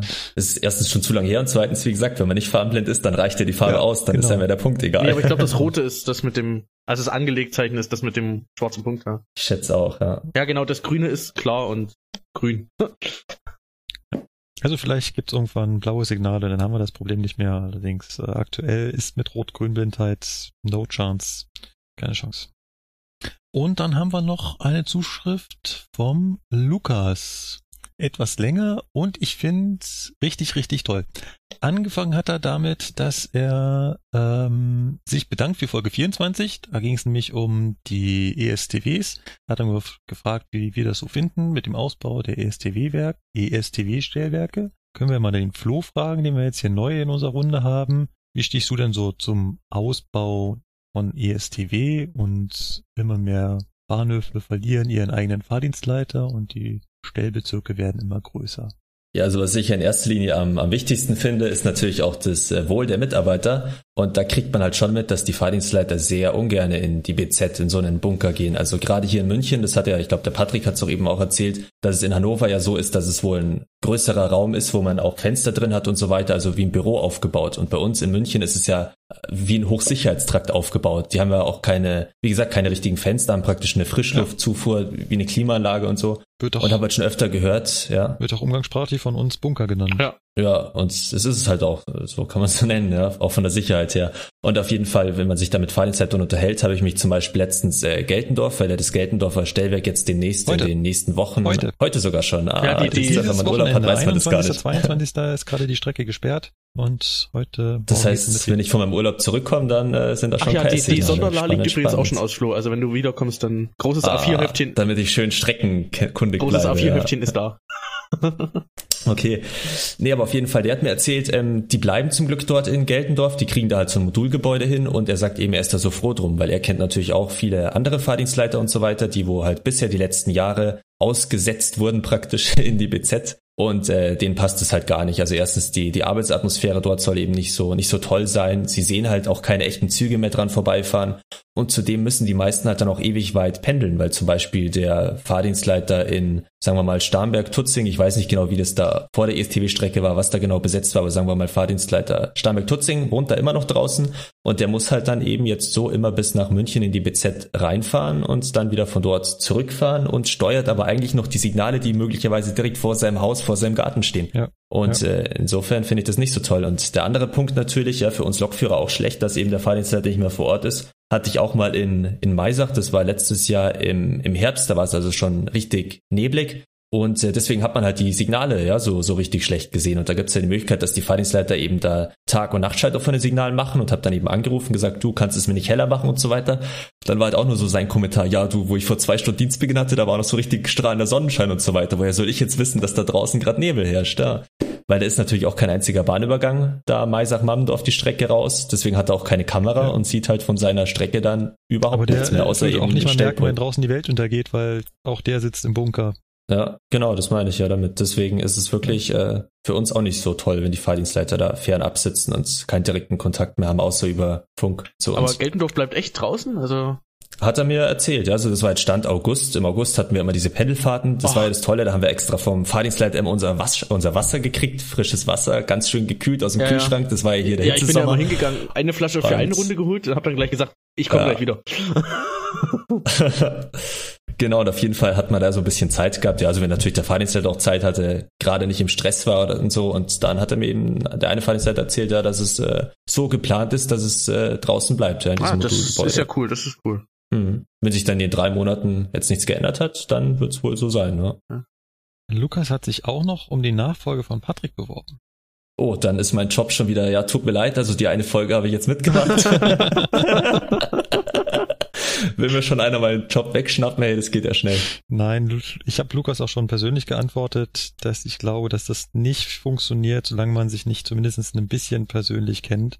Vor allem, weil es doch nicht immer ganz so harmonisch zugeht, wie das hier im Podcast on Air so klingt. Da streitet man mal über die Themen, über die Abfolge, wer was äh, recherchiert, dann kommt man nicht hinterher, die Audiofile zu senden, dann muss man wieder nachfragen. Dann muss man sich natürlich auch Kritik gefallen lassen von äh, den Hörern und ab und zu mal ist das halt auch nicht so nett, wenn dann äh, jemand wieder sagt, boah, der hat aber wieder rumgestottert. Und hm. wenn man sich da nicht so ein bisschen persönlich kennt, dann glaube ich, dass man da auch sehr schnell aneinander geraten kann. Da bin ich ganz froh, dass äh, der Florian dazu gesagt hat. Dankeschön. Was ich aber, und das habe ich ihm auch geschrieben, sehr gerne machen würde, ist ihn mal und seine Kollegen als Gast einzuladen. Sie sind nämlich fleißige Hörer vom iPodcast und sind jetzt im ersten Lehrjahr beim Fernverkehr in Köln. Und ich glaube, da haben sie viel zu erzählen. Also vielleicht kriegen wir das schon in der nächsten Folge hin oder in der übernächsten werden wir hoffentlich mal den Lukas dabei haben. Und quasi schon so als ähm, als äh, Vorgeschmack auf sein Know-how hat er eine Anmerkung zum schleudernden Rad bzw. zum Sanden in den schleudernden Radsatz. Hat nämlich ein Argument geliefert, wo wir überhaupt nicht drauf gekommen sind, was ich so auch noch nie gehört habe, was aber total schlüssig ist. Florian, weißt du, warum man nicht in den schleudernden Radsatz sanden sollte? Ich habe mir eure Folge auch interessiert angehört letztes Mal, aber bin auf dem gleichen Ausbildungsstand wie du und habe deswegen auch nicht mehr Infos. Tut mir leid.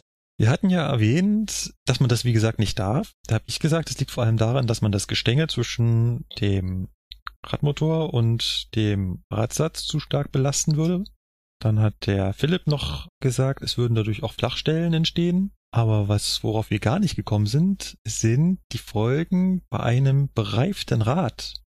Ganz kurz als Hintergrund, wir haben bei der Eisenbahn zwei unterschiedliche Radtypen. Das Monoblockrad, wo also das ganze Rad aus einem Guss ist und wir haben bereifte Räder. Da ist das, die Mitte des Rades quasi aus einem Guss und drumherum ist ein Radreifen drauf gepresst. Hat den Vorteil, dass ich den Radreifen, wenn er abgefahren ist, einfach runternehmen kann, einen neuen Radreifen drauf und den eigentlichen Radsatz weiterverwenden kann. Während ich, wenn der Monoblock-Radsatz abgefahren ist, das ganze Teil wegschmeißen muss, beziehungsweise recyceln. Hat beides Vor- und Nachteile. Und der, das bereifte Rad ist es natürlich mit dem Stahl, also das ist jetzt kein Gummirad, das ist natürlich ein Stahlring, der da rumliegt. Aber dieses bereifte Rad hat genau in dem Moment einen seiner Nachteile. Denn wer den Grip bekommt, ist ja der Radreifen.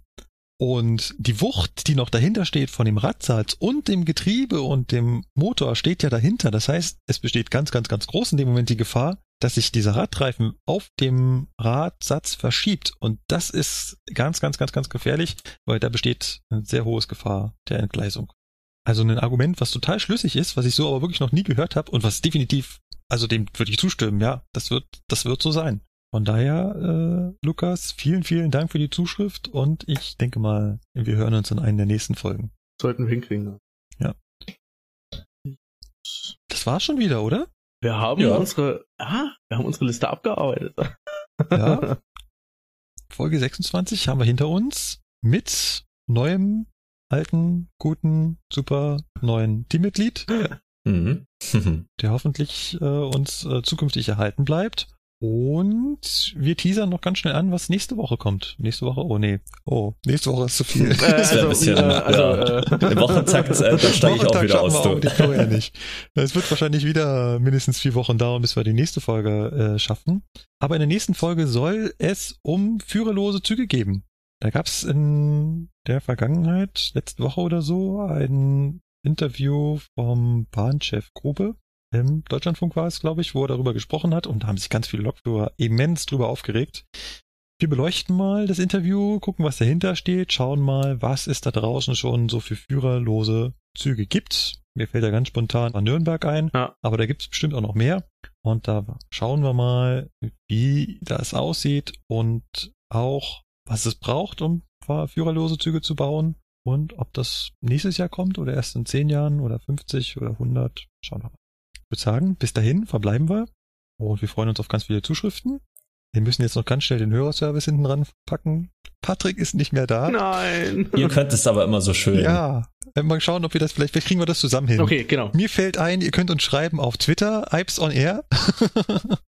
Oder Was fällt auf, euch spontan ein? auf Facebook. Facebook, genau. Die Plakate am Oh, Ostbahnhof. die haben wir auch schon lange nicht mehr erwähnt. ja. Und natürlich per Mail, mail at ipesonair.de oder einfach als Kommentare auf YouTube. ipesonair.de oder auf YouTube oder ihr könnt auch gern persönlich vorbeikommen. Genau. Jetzt haben wir alles durch. Dann bis die Tage, bis zur nächsten Folge. Ciao. Ciao. Ciao.